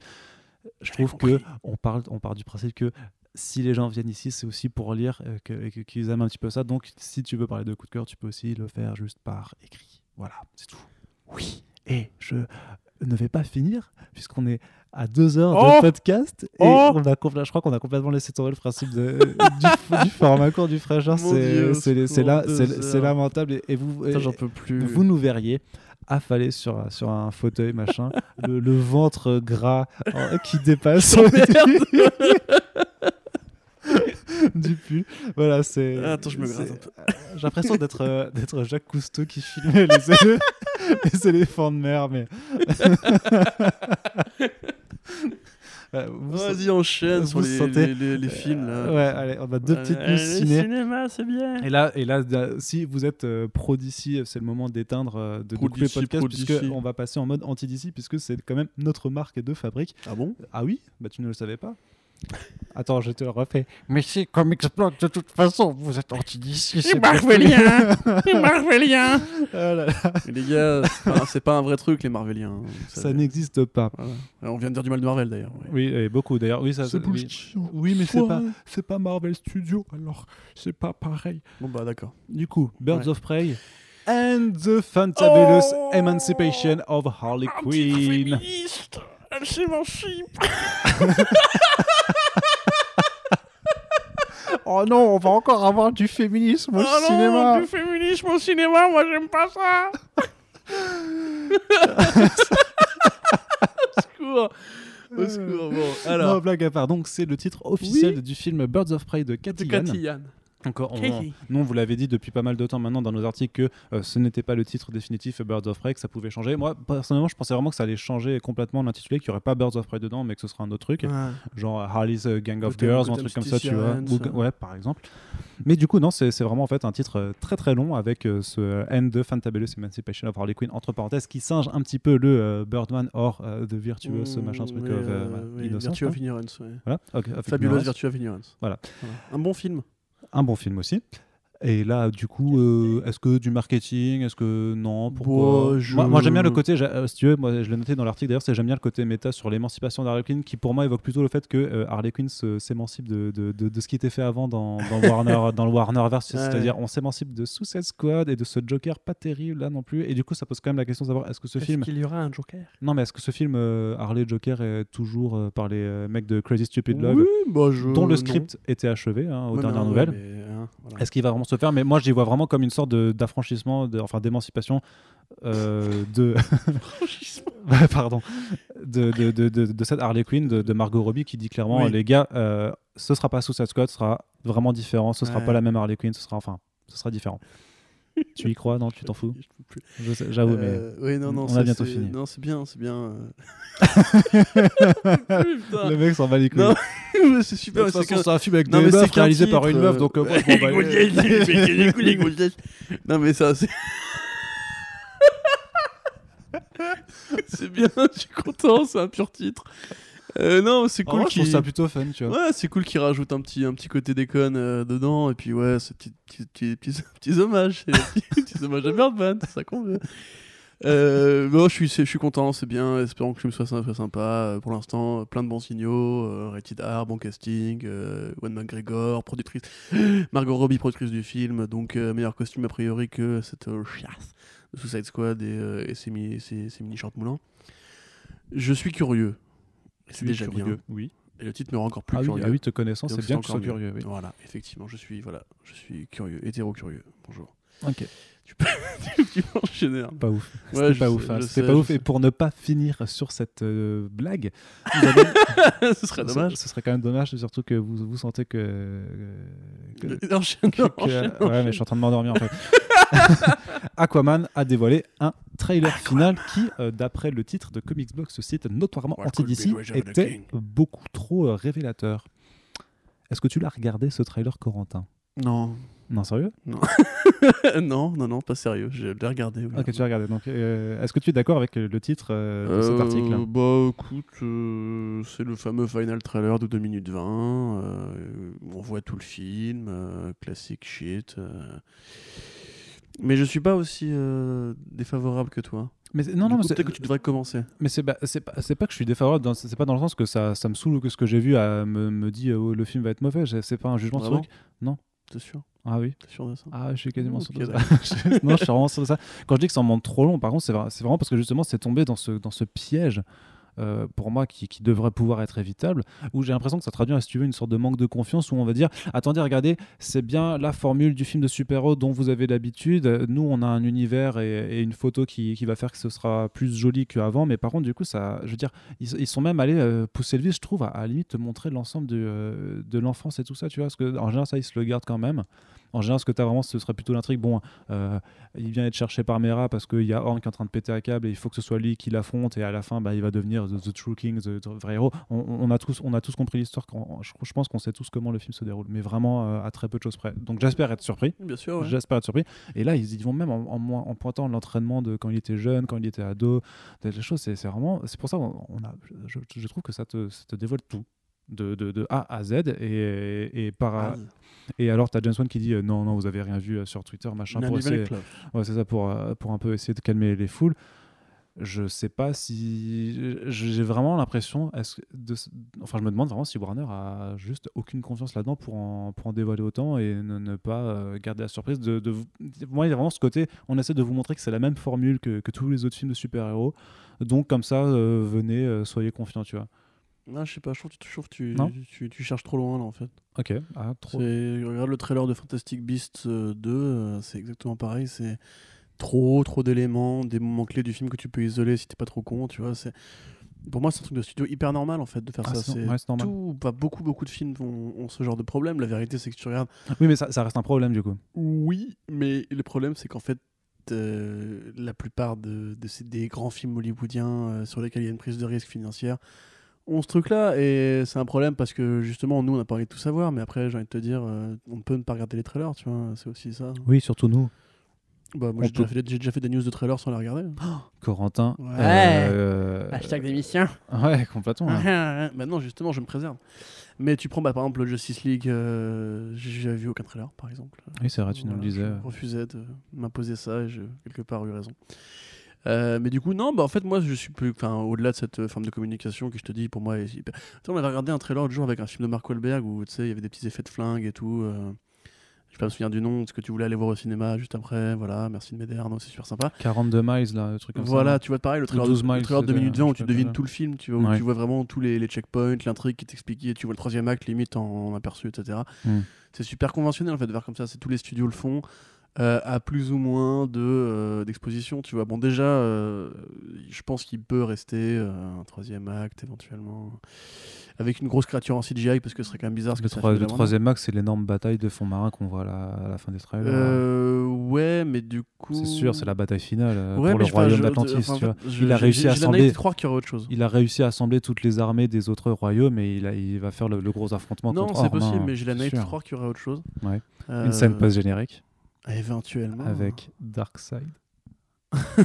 T'es complètement con.